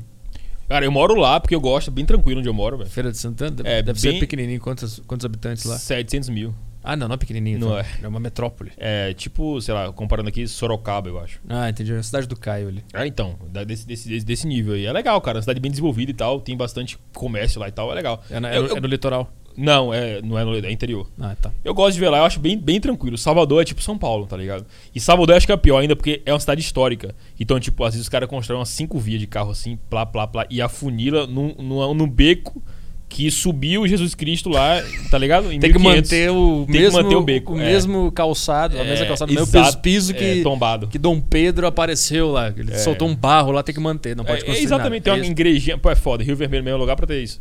Então, tipo assim, é, é foda também. Então, não moraria lá. São Paulo, cara, eu, eu passo pelo menos, sei lá, alguns dias ou uma semana do mês aqui. Porque eu tenho muito amigos aqui, muito sócio, muita pessoa assim que me conecta bem. Agora com a corrida eu vou passar mais ainda. E, mano, a realidade aqui realmente em relação a nível financeiro é surreal, tá ligado? É surreal. Pra fazer dinheiro aqui. Fazer é- dinheiro. Aqui é bom. Agora, uma coisa. Um amigo meu fala: São Paulo dá, São Paulo tira. Ai, ai, ai. É. Então, tira, tira, tira paz, tira sono. Não, não, não só isso. Isso aí é óbvio. Isso é óbvio. Mas o que é que tira? Tira saúde. Tudo, velho. Só que além disso, por exemplo, tu ganha muita grana aqui em São Paulo. Mas quanto é aluguel aqui? Sim, sim, sim. sim. O custo de vida de pô, pra tu ter um, um carro legal, pra tu manter a manutenção Custo de- seguro. é. Seguro aqui é o mais caro do Brasil. É. Tá ligado? De carro. Então, tipo assim, cara, é... aqui você tem muita oportunidade. Mas também te suga muito, entendeu? É, te suga muito, velho. É que, é, é que tipo, ah, proporcionalmente deve bater ali, ó. tô- aqui tu faz muito, mas tu vai ter que pagar muito É. também pra estar aqui. Mas as oportunidades estão aqui, né? Eu acho que, eu Então. acho que todo mundo que vem pra cá já pensa, ah, eu vou me aposentar, vou sair daqui, vou morar num, num interior, numa cidade melhor. Assim, esse é o meu plano, pelo É, não menos. tem como, é. Eu vou fazer tudo que eu puder aqui e quando, quando der, eu vou, eu vou zarpar. Não dá. Eu tô, desde março aqui, eu tô sentindo já, desenvolver sí- síndrome de pânico, ansiedade, Caralho. insônia. Acabou, acabou, não dá. Tipo, aqui é. É a, é, o- Colônia. é a cidade no Brasil que mais tem gente medicada com problema psiquiátrico e tal. Porra. É São Paulo. Aqui é foda. meu. Aqui Tá pra, doido. tu, pra tu. Eu achei que fosse gramado. Por quê? Eu fui lá aquele dia lá que a gente falei contigo, passei uns dias lá. Aham. E primeiro momento eu me impressionei assim, aí depois eu comecei a- conhecer aquelas casas assim meio que no mato, aquela coisa bonita. Aham. Sabe aquela aquela paz, aí? tipo assim, as árvores, o verdezinho, a casa de madeira. Sim. Sabe, em Seattle, tá ligado? Um negócio Lá é assim bom. lindo. Primeira coisa que eu imaginei, eu falei assim, cara, imagina um corpo estendido enforcado nessa árvore. Por quê? Porque eu, eu- eu- velho, no lugar daquele ali, velho, eu, não, não conseguia, velho. Não dá, não, Não dá. pode ser tão bom. Não é. Tem que ter uma coisa ruim. Não ali. sei, porque, tipo assim, tua cabeça vai ficar onde ali? Não tem nada, tipo assim, uma paz, assim, um negócio. Ah, Tu entendi. vai pensar em quê, tá ligado? Entendi, tipo assim, tu não vai ter objetivo nenhum lá, porque tá tudo Não bem. tem, Mas velho. sabe que os maiores números, eh, maiores índices de suicídio é na Suécia, Dinamarca, Finlândia, Aí, então. porque lá é tudo tão bom que os caras não tem pelo que lutar. É. Os caras não tem pelo que fazer, eles ficam em depressão e se matam. E o lugar, tipo, o lugar traz uma coisa assim, velho, não sei, uma sensação que. É isso, tá ligado? Tipo, você tá num paraíso, velho. né? É, lá tu tem, tu tem que chegar lá. Se tu vive lá normal, tipo, nasce lá, Não tem como. aí deve dar um problema na cabeça. Não dá. É, O Ricardo Carvalho mandou: O que aconteceu com a mansão Trader e com o Caval? é, um cara que trabalhava comigo. Cara, mansão, eu fiz um reality. É. E o reality era o seguinte: eu botei 12 pessoas. Foi uma merda que eu fiz minha vida. Aluguei uma mansão em Salvador, gigante. Botei 12 pessoas lá dentro e falei, vou passar um mês com essa galera aí. Que cagada. Olha que merda, velho. E aí eu falei, bora. Aí chamei seis caras, seis meninas e começou. Tipo um, tipo um Big Brother Tipo um Big 30. Brother, filmando tudo e tal, não sei o quê. Não 24 horas, mas, enfim, filmagem normal de vlog. Aí começou. Engraçado foi assim, ó. Primeiro dia, todo mundo pô, comportado. Aham. Quieto, pá, não sei o quê. Segundo dia também. Não tinha menina, tudo travada. Aí no segundo dia, um cara tá- que mora em Salvador foi, foi pra lá e falou assim: Rafa, eu tenho autorização, porque não podia sair da casa. Tipo assim, sair pra praia assim tal, beleza, mas não pra ir pra casa, entendeu? Aí ele falou assim: ele morava em Salvador. Ele falou assim: Rafa, eu posso pegar o violão? Aí eu falei: ah, pega, vai lá em tua casa e pega. Ele pegou o violão, voltou. A gente começou a cantar, tocar. Aí fudeu. Minha paixão música, comecei a gritar, me soltar e tal. Aí a galera perdeu o respeito. Isso foi no segundo dia. Finalzinho da tarde. À noite, o povo já tava fudendo, cheirando pó, fumando maconha. Maravilhoso. Uma putaria do, do caralho, tá ligado, velho? Virou, virou, virou uma bagunça o bagulho. Só que, tipo assim, dava sete da manhã, a galera acordava e ia operar. Todo mundo operava até meio-dia, velho. O pessoal centrado, a galera pô, séria mesmo, se dedicando pra cacete, tá ligado? Pô, teve um ou outro ali que fez merda, que acabou saindo an- antes até, uns depois. Enfim, Sempre tem, tá ligado? Mas qual era Mas- o objetivo dessa, desse, desse projeto? Era estar comigo ensinando a galera a operar ali, velho. Era eu passar conhecimento, era poder estar com o pessoal a tirar dúvida. Porque assim, cara, no YouTube tem tudo que. Muita coisa que eu ensino. Meu curso também tem, obviamente, tudo, 100%. Mas, cara, você tá com uma pessoa diferente, velho. Uhum. E tipo assim, eu lembro que na minha época eu comecei, cara, os caras se voltavam num pedestal, velho. Eu já fui pra palestra aqui em São Paulo.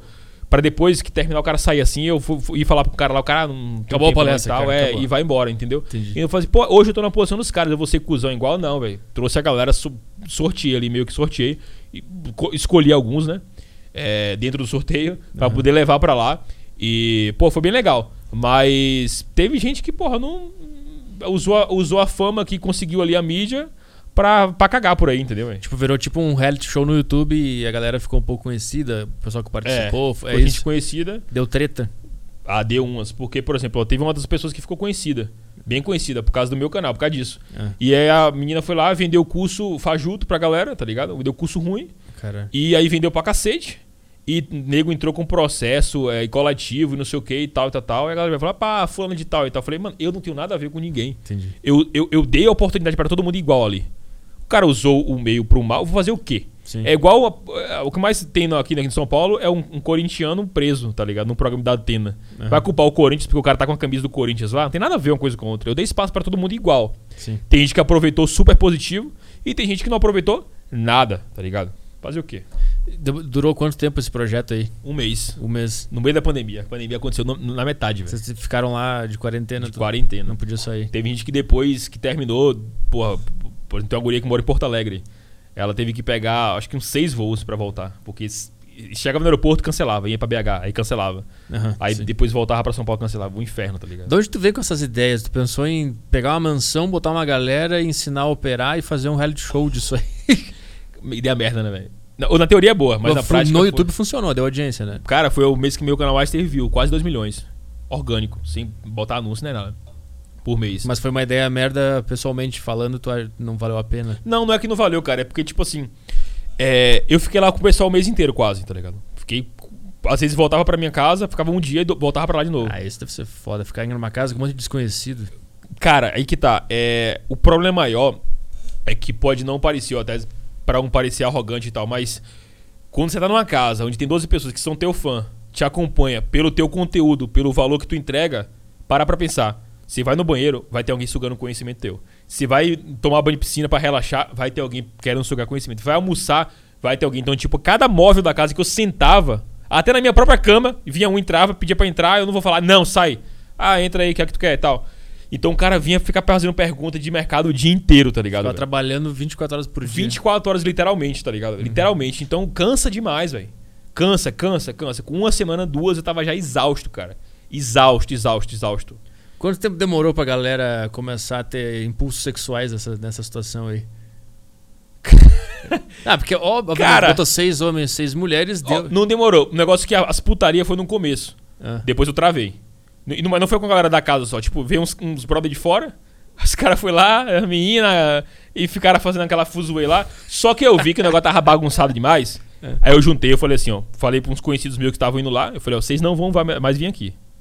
Os caras. Ah, meu brother. Brother é uma caceta. Não vai vir, mas vai. que que Chega eles- pro que que eles pessoal. fizeram de errado? Não, não é de errado. Os caras iam lá achavam que era bagunça. Tipo assim, às vezes tinha- ia ter palestra, a gente ia operar, ia fazer algo sério. Os caras iam pra lá com cachaça e. tá Ligava o ligado? som pra piscina, É, exatamente. Então, no gramado. é, fudia com tudo. Até banda os caras levou pra lá, pô. Banda, velho.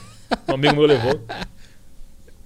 Aí não dá, tá ligado? Aí eu cancelei, falei pro pessoal, acabou, acabou, encerrou. Cara, isso aí que foi na segunda semana. Depois mudou. Mudou, mudou, mudou, mudou. Não, não a galera focada, tá ligado? Teve troca também de dois participantes. A galera começou a focar, começou a aprender realmente, velho, a, a perguntar, a operar, até ter resultado. Tanto que, nessas últimas duas semanas, eu comecei a reparar profissionalmente o pessoal. Eu chamei, deixa eu ver, um, dois, três ou quatro pessoas que estavam lá pra trabalhar comigo. Foram todas pra lá, pro escritório, trabalhar comigo mesmo, velho. Pagando pra cada um e tal. Tu fez um experimento social, cara. Tipo isso, Muito louco. tipo isso, velho. Tem, Foi da hora. tem super chato aí, Caio? Ou pergunta no chat? Tem um super chato hoje. Vai. O nosso super chato de hoje é o Quentin. Uma foto do Tarantino aqui. É, ele perguntou pro Rafael: é, você ganha mais hoje como mercado ou com é, com o mercado ou com os cursos? Curso. Sei por que os caras têm essa, essa, essa, essa dúvida, assim. Tipo assim, o cara me. Às vezes acontece do cara me fazer uma pergunta e, tipo, tem mil coisas pro cara perguntar, velho, interessante, que pode agregar ele. Ele tá preocu- preocupado em quanto dinheiro eu ganho e de onde vem de a onde maioria do vem. dinheiro. Tem um pensamento curto prazo, assim. a- É estranho, sei lá, velho. Sabe, sabe, é porque eu me vejo na situação. E quando eu era aluno, quando eu era um cara normal, mano, eu, eu- cara, eu poderia imaginar mil coisas, perguntar mil coisas pra um professor, não perguntar umas coisas que não me ia agregar. Exemplo, quando eu fiz curso, cara, eu fiz vários cursos. Aí um dos professores meus foi o Paulinho. Eu cheguei na sala lá, tinha 48 pessoas online, no Zoom, tá ligado? E aí, cara, assisti as aulas, assisti uma semana e peguei amizade com dois ou três caras lá dentro da sala. A gente fez um grupo no WhatsApp. E aí, cara, a primeira coisa que os caras falaram, sério, a primeira coisa quando montou o grupo, falou, cara, 48 nego lá a 7 mil, quanto esse cara não tá ganhando? Ah, entendi. Aí eu falei assim, foda-se, cara, você tá Entendi. ganhando muito. Pra, mim não faz diferença, mano, eu, eu quero sugar o do cara, velho. Tanto que os três se, se mandaram, não operam mais hoje, a gente tem contato, mas não opera nenhum mais. E o cara que era meu professor na época me deu uma moral do cacete, me botou no canal dele, me levou, porra, me chamou pra casa dele nos Estados Unidos pra eu ver ele operando lá, operar junto com ele e tal. Tipo assim, velho. Imagina se eu chegasse pro cara e fazesse pergunta merda, tá ligado? Sim, por que, tu, por que tu acha que existe essa, sei lá, uma tendência meio que à mediocridade ou a. Não sei, tipo assim, achar que o cara tá passando a perna porque ele tá ganhando uma grana, porque ele tá cobrando. Esse cara deve estar ganhando tanto. e As pessoas ficam nesse pensamento meio mesquinho. Por que. Da onde vem? Por que, que tu acha que as pessoas pensam isso? Porque tu que tá nesse, nesse mercado deve ouvir muita pessoa ouve. falar do teu curso. Na verdade, não é só o mercado, cara. Qual a, qual a área que o cara é rico e tu vê alguém sendo admirado por ser rico? É, principalmente no, no Brasil, né? Principalmente no Brasil, não tem, entendeu? Não tem. Então, tipo assim, até o Adriano, o jogador, que tem dinheiro, gasta na favela, o pessoal julga ele. Aham. Então, tipo assim, sabe? Não faz o menor sentido. Então, a parada não é só comigo, nem pelo que eu faço, mas todo mundo. O cara vê alguém ganhando dinheiro, ele vai ser hater, ele vai se incomodar, tá ligado? Porque, primeiro, ele não tem coragem de fazer o que o cara faz, de levantar a bunda da cama e começar a agir, começar a fazer as coisas. Segundo, o cara prefere ver a vida dos outros como espectador, só assistindo, entendeu? Só, só olhando o que as outras estão fazendo, estão realizando, e ele nunca consegue fazer nada por si só. E ele tem medo disso. E terceiro, aquele, aquele cara critica, cara, uma coisa que ele queria ser. Entendeu? O cara pode ser o hater meu como foi, ele pode encher o saco, pode xingar, cara. Chama o cara e pergunta: Tu não quer ter a vida que esse cara tem? Sim. Ah, nem, cara, nem fudendo o cara vai falar, ah, não, não quer. Porque ele quer. Um dia eu fiz um teste com hater no Facebook, tem um tempão, tá? O cara fez um textão me xingando. Me xingando pra caralho, não sei o que, botou foto minha, zoou, não sei o que e tal. Eu falei assim, cara, e, e já ia xingar. Só que eu falei, hoje eu vou fazer diferente. Era, era porque eu usava o Facebook ainda. Eu falei assim, cara, é, escrevi. Mano, é, pô, eu acho que você tá equivocado na sua colocação. E, assim, como uma prova até disso, eu vou fazer o seguinte: é, minha próxima turma vai abrir agora. Me manda teu e-mail, que eu vou te colocar nela pra você ficar um ano com a gente operando e tal. Eu vou te provar, cara, que eu opero bem e que eu sei ensinar muito bem, que os alunos têm resultado, você vai conhecer o pessoal e tal, tal, tal, tal, tal. E mandei. Aí ele, opa, eu quero ver, hein, tá, tá, tá, não sei o que, ó, meu e-mail tá aqui, Rafa, tá, tá, tá, não sei cara o tava quê, louco pra ser o- aluno. Não sei o que, não sei o que, não sei o que. Aí eu falei assim, ó, que comentei embaixo dele, respondi, ó, não consigo encontrar teu e-mail, manda um e-mail pra mim aí, que é o seguinte, ó, vai tomar arroba nucu.com.br e respondi pra ele. Aí ele voltou a virar hater de novo, tá ligado? Quando ele viu que não ia dar porra nenhuma pra ele, que eu tava só zoando com ele, ele voltou a virar hater. Cara, eu pensei que ele ia virar teu aluno, ia ser maravilhoso. Não, o cara quer se foda, velho. Deve Deve, ter morrido bom. já. Isso é muito bom. A minha história com o Maurício Meirelles é assim. Eu sei. Eu xinguei ele, ele me deu a mão. E aí, eu, tipo, ele me botou na, na escola dele, entre aspas, de, da vida dele, né? De trazer pra dentro, pra, pra perto e ensinar comédia, conversar sobre comédia. Sim. Isso. Normalmente o cara que xinga, ele tá querendo chamar atenção, ele quer. Ele, ele quer um pouco da tua. Sei lá, ele viu que tu fez alguma coisa e ele tá querendo aquilo também, só que ele não sabe se comunicar e ele te xinga. Normalmente o cara que xinga na internet, ele, ele tá nessa mentalidade, assim. Eu já fui um cara assim, sabe quando? Pra caralho. Quando, an- antes até da ado- adolescência, cara, é, eu tinha, pô, 10 anos na escola, 11 anos, eu era gordo. Gordo, pra caralho. E aí tinha uns moleques que era, porra, saradinho na escola, que jogava bola, não sei o que, eu morri de inveja dos caras, velho. Pô, falar assim, pô, velho, o cara pega as meninas tudo aí, quinta série, sei, os moleques beijando na boca atrás da cadeira da professora lá, escondido e tal. Eu falava, porra, velho, que fudido, velho. Consigo nem ver meu pau. Aí, pô, ficava puto. O que é que eu fazia? Chegava na hora do futsal da escola, os caras vinham jogar contra os caras e pau! Quebrava os caras tudo, velho. Gordo, com uma perna grande, tá ligado? E pau, pau, pau, quebrava os moleques tudo no pau. E, e a pessoa, ah, por que tá falando? Ah, porque eu quero. Não, era em despeito, o verdadeiro despeito, entendeu? Que eu tinha nos caras. Aham. E, cara, isso aí acontece hoje, mano. Quantas vezes eu já não parei carro na rua e de voltar o carro tá arranhado, tá arriscado, tá com chave. Outro dia eu, fui- eu parei pra fazer uma tatuagem, fiquei duas horas mais fazendo. E aí quando eu voltei, reparei o carro, a, a poste tava amassada. Eu Eu falei assim, porra, que foi isso aqui e tal? Aí o tatuador, não, vamos lá, tem uma câmera. Aí a gente entrou, cara, simplesmente passou um cara, normal, o cara andando com uma mochila e tal, passou pelo carro, olhou, voltou, pegou uma chave do bolso e bateu assim, pac, no carro, na porta. E voltou, continuou andando, tá ligado? Então o mundo é disso, cara. Você, ó, você coloca no YouTube depois aí, terminar, vocês colocam lá. É, cara, em inglês não vou lembrar. Mas eu é acho que eu vi um vídeo de um, raiva. de um cara É, que- hungry, hungry, né? é, angry. Angry. Você coloca angry, é, sport car, alguma coisa assim. Você vai ver lá pessoas que têm raiva de carro esportivo. Ela não tem raiva do carro esportivo, ela tem raiva do, do sucesso que o cara teve. Mano, é cheio. Tipo assim, ó. O cara tá saindo no McDonald's, tá a Ferrari parada lá e a câmera dentro, câmera de segurança, tá ligado? A pessoa olha, olha o carro, para assim, fica olhando, pega o, o, o- o milkshake e joga assim no capô do carro, tá ligado? Caralho. O cara tá passando às vezes de bicicleta, tem um vídeo do, do idiota, ele pega a bicicleta, bota de, uma, de um pneu, uma roda e fica batendo no carro assim na, na McLaren. Mano, tem, tem carro, pô, do cara acelerando a, a- a Lamborghini, aí vem uma mulher, pega uma pedra assim e joga no, no, no vidro do carro. Tem vários vídeos assim, velho. Vários, vários. Vídeos que as pessoas agridem a outra gratuitamente, só porque o cara tem grana, entendeu? Só por isso. Não tem outro motivo. Qual é o motivo que teria? Não faz sentido, entendeu? Então, isso pra mim é uma, é uma doença, cara, que eu- é uma coisa que eu tenho mais medo, cara. Eu não tenho medo de nada nessa vida, de morte, nem de porra nenhuma. Mas eu tenho medo de conviver com gente despeitada e invejosa. Porque esse cara, ele, ele quer te fuder a todo custo, velho. Eu acho que a, a relação da- das pessoas com o dinheiro é uma coisa muito. muito. muito não é ruim, mas é muito Não contur- tem intimidade. É muito conturbada. É. Eu tive, eu, eu, eu, eu ligava dinheiro à culpa. Eu tinha muita culpa. Quando eu ganhava um dinheirinho, eu ficava muito culpado. Também. E eu sempre via alguém, alguém de sucesso ou com grana e eu pensava, isso não é pra mim, não vou conseguir chegar lá. Porque a gente parece que esse negócio de ganhar dinheiro, de ter dinheiro, de ter uma vida legal, de poder ter um apartamento é uma coisa muito tipo assim, eu não mereço isso, é, só quem consegue é picareta, filha da puta do caralho, e, e gera um ódio por si mesmo, né? De não ter as coragem. Sabe, sabe o que é que é, cara? fazer isso. O cara, ele ante- antecipa o seguinte, ó, ele fala assim, ó, só quem consegue é picareta e tem que passar a perna nos outros. E o cara coloca aí, sabe por quê? Porque ele já tá se colocando na cabeça dele que assim, ó, eu tenho preguiça, eu sou um bosta e não vou nem começar a tentar. Então, se eu, se eu conseguisse é porque eu fiz uma picaretagem. Exatamente, entendeu? Aham. Cara, eu tenho parentes, eu já fui, pô, parentes meus, tá ligado?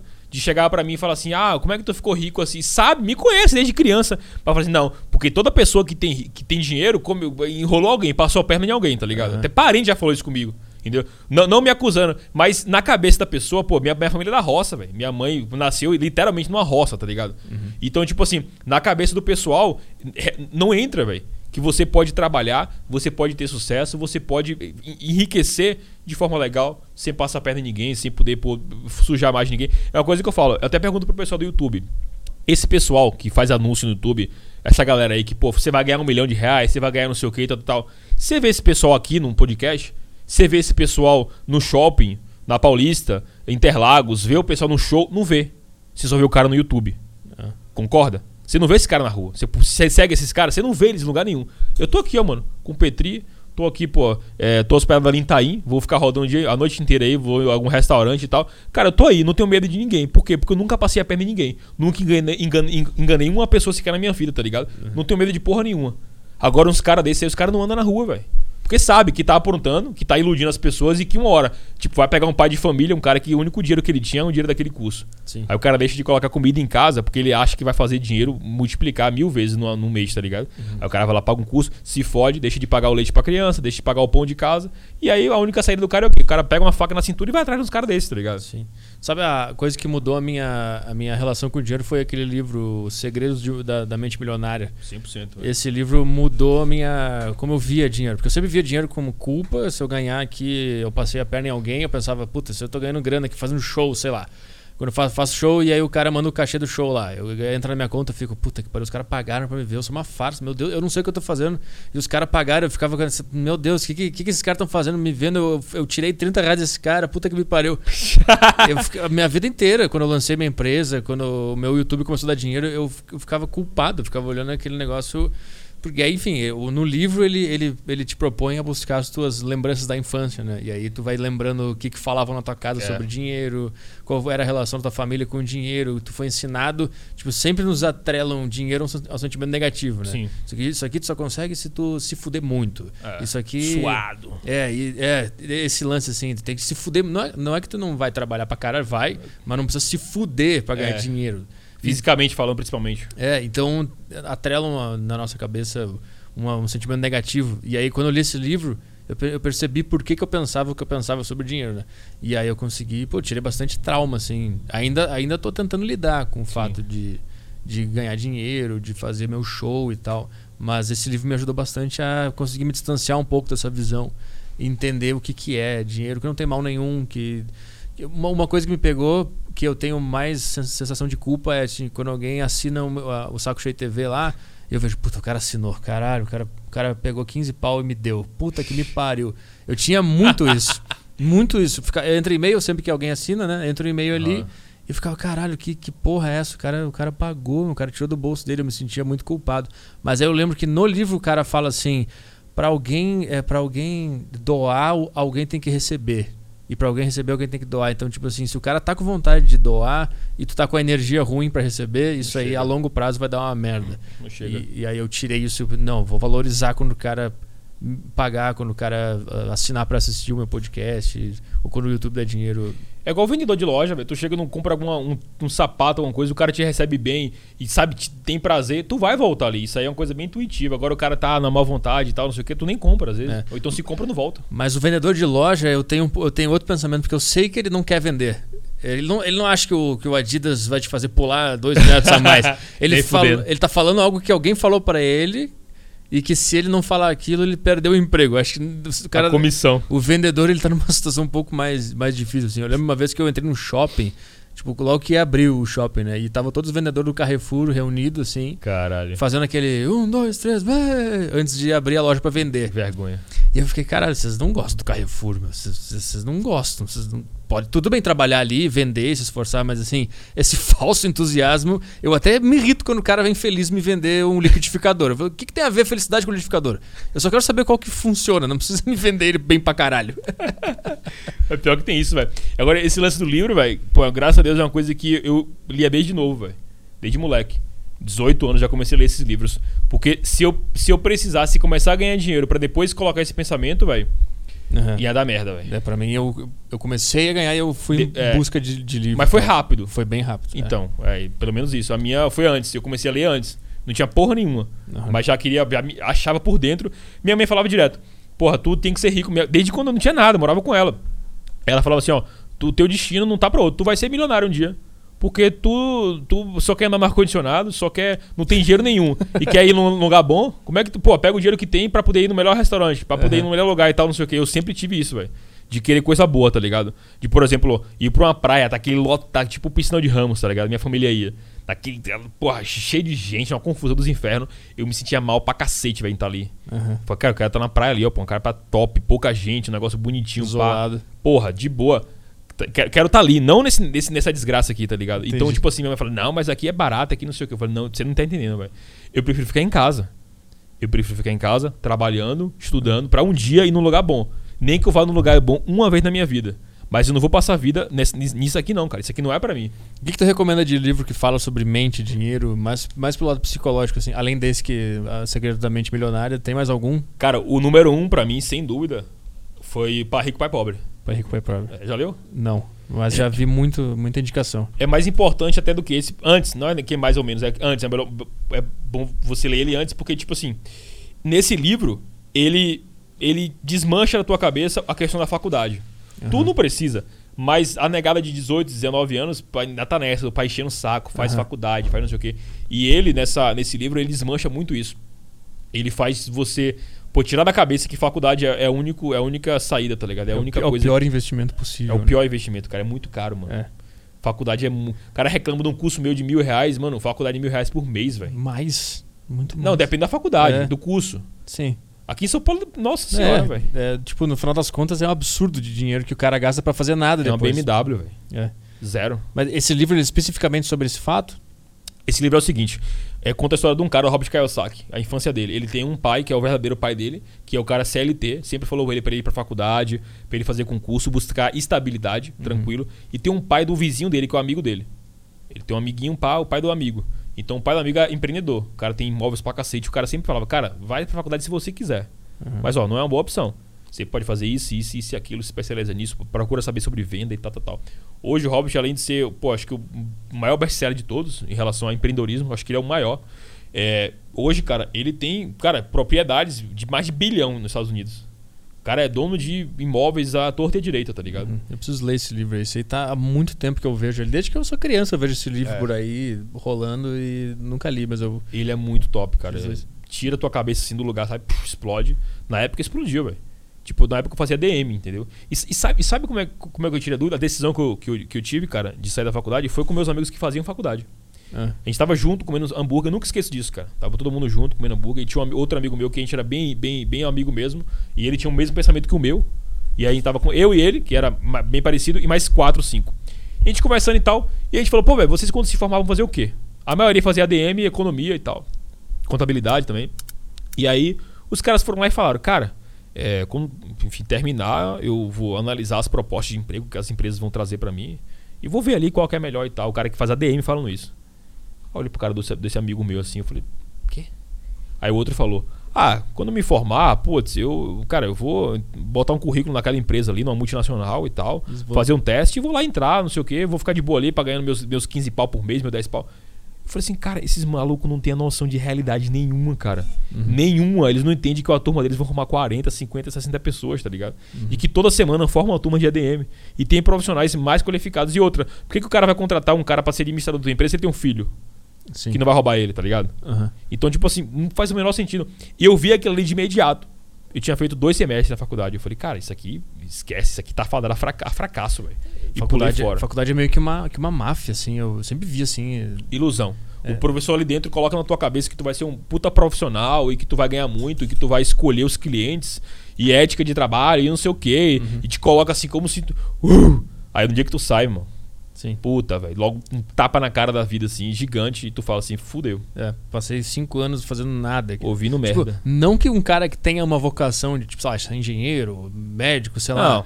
Obviamente, é que o que eu sempre pensei sobre faculdade é tipo assim, alguém inventou o conceito de, de faculdade, de universidade, de curso, né?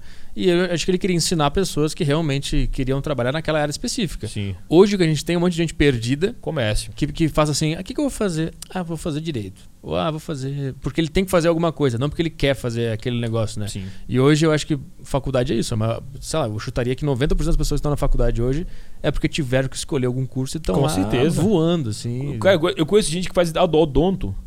Que o odonto é um curso que, pô, não é. A pessoa não tá ali, ah, vou fazer odonto. Não, É, tem, tem que que ser gostar. uma vocação, né? Vocação, tem gente que tá no terceiro, quarto, quinto semestre que fala assim, ah, não tô aqui, cara, não sei. É. Hoje tem muito isso. Loucura, velho, loucura. E não tem, cara, querendo ou não, não- se formar todo mundo aí como forma, muita gente, não tem empresa suficiente pra atender. É. Não tem, tá ligado? Vamos ver o que mais tem aqui. Ó, o Ricardo Carvalho até mandou aqui, ó. Rafael, qual o seu livro de cabeceira? É, e Storm, Storm, Stormer ou Ogro, de Wall Street. Para- parabéns, Ah. Petri, mandando muito bem do conteúdo. Qual o seu livro de cabeceira? Nenhum dos dois. Cabeceira. Acho que ele foi me zoando, que eu, eu nem gosto desses caras. É, Não. é esse, Pai Rico, Pai Rico, Pai Pobre? É, Pai Rico pra Prova é o livro que, pô. Apesar de que faz muito tempo que eu não leio nada, mas o livro é esse. O Robson mandou aqui para encerrar. Quais, quais altcoins, cripto, cripto- criptomoedas você está de olho? Nenhum. Eu nunca comprei um Bitcoin, cara. Não sei nem como é que compra, velho. nunca, nunca, nunca. E tem mais alguma coisa aí, Caio, no, no chat? Ou... Ah, de super chato acabou aqui. E de alguma pergunta interessante no YouTube? Óbvio que não, né? O YouTube é. Só a lixeira. É, o YouTube é o esgoto da Deixa o like, deixa um like. Inclusive, um cara acabou de me perguntar aqui no chat do YouTube como que eu consigo aguentar o chat. É, não tem como. Eu nem abro isso aqui. O YouTube é a lixeira do, do mundo, meu. Tu quer ver como é que é o lixo do mundo? Entra no YouTube, qualquer seção de comentário e lê. Depois no Facebook também. O Facebook eu acho que é tipo o lixo que já foi, já apodreceu e ninguém usa mais. Os velhos. é. O YouTube é brincadeira. Mas é isso aí. Vambora? Bora pro É papo da hora, hein, velho. Cara, Demorou pra caralho, cacete. né? Porra. E esse, eh, pra quem não sabe, esse é um podcast que a gente tentou gravar uma vez no Skype, lembra? Caralho, velho. A gente tentou gravar no Skype na época que eu fazia eh, conversa lá no, no, no podcast Saco Cheio. Verdade, A velho. gente fez um no Skype e aí depois a gente se mandou uma mensagem assim, ah, melhor não postar, não ficou muito bom, lembra? Foi. Mandou, não posso, não, Ficou não, muito doido. não me comuniquei bem. E eu pensei, É. é, melhor não, deixa pra lá. Ah, O áudio também. Teve a hora que cortou, teve que voltar algumas partes. É. Ficou um negócio meio armengado. Ficou estranho. E aí, mas agora a gente fez esse, esse podcast aqui. E também tem um vídeo meu no teu canal, meu, É. nosso no teu canal, que a gente fala sobre, especificamente sobre, sobre depressão, tristeza e várias coisas lá. Vão lá no, no É. canal do, do Rafael Mascarenhas. Su- Superação, né, velho? É, o, o nome do vídeo é Esse Cara Me Salvou da Depressão, né? Foi. Esse é o nome do vídeo. Dá uma olhada lá pra, pra ver que a gente bateu um papo lá. Então é isso aí. Valeu. Obrigado por Tamo vir junto, aí. velho. Valeu. T7.com.br Só o, sem o BR, só o ponto .com. T7.com. Dia acessa lá. 3 a gente vai fazer um evento, falar, velho.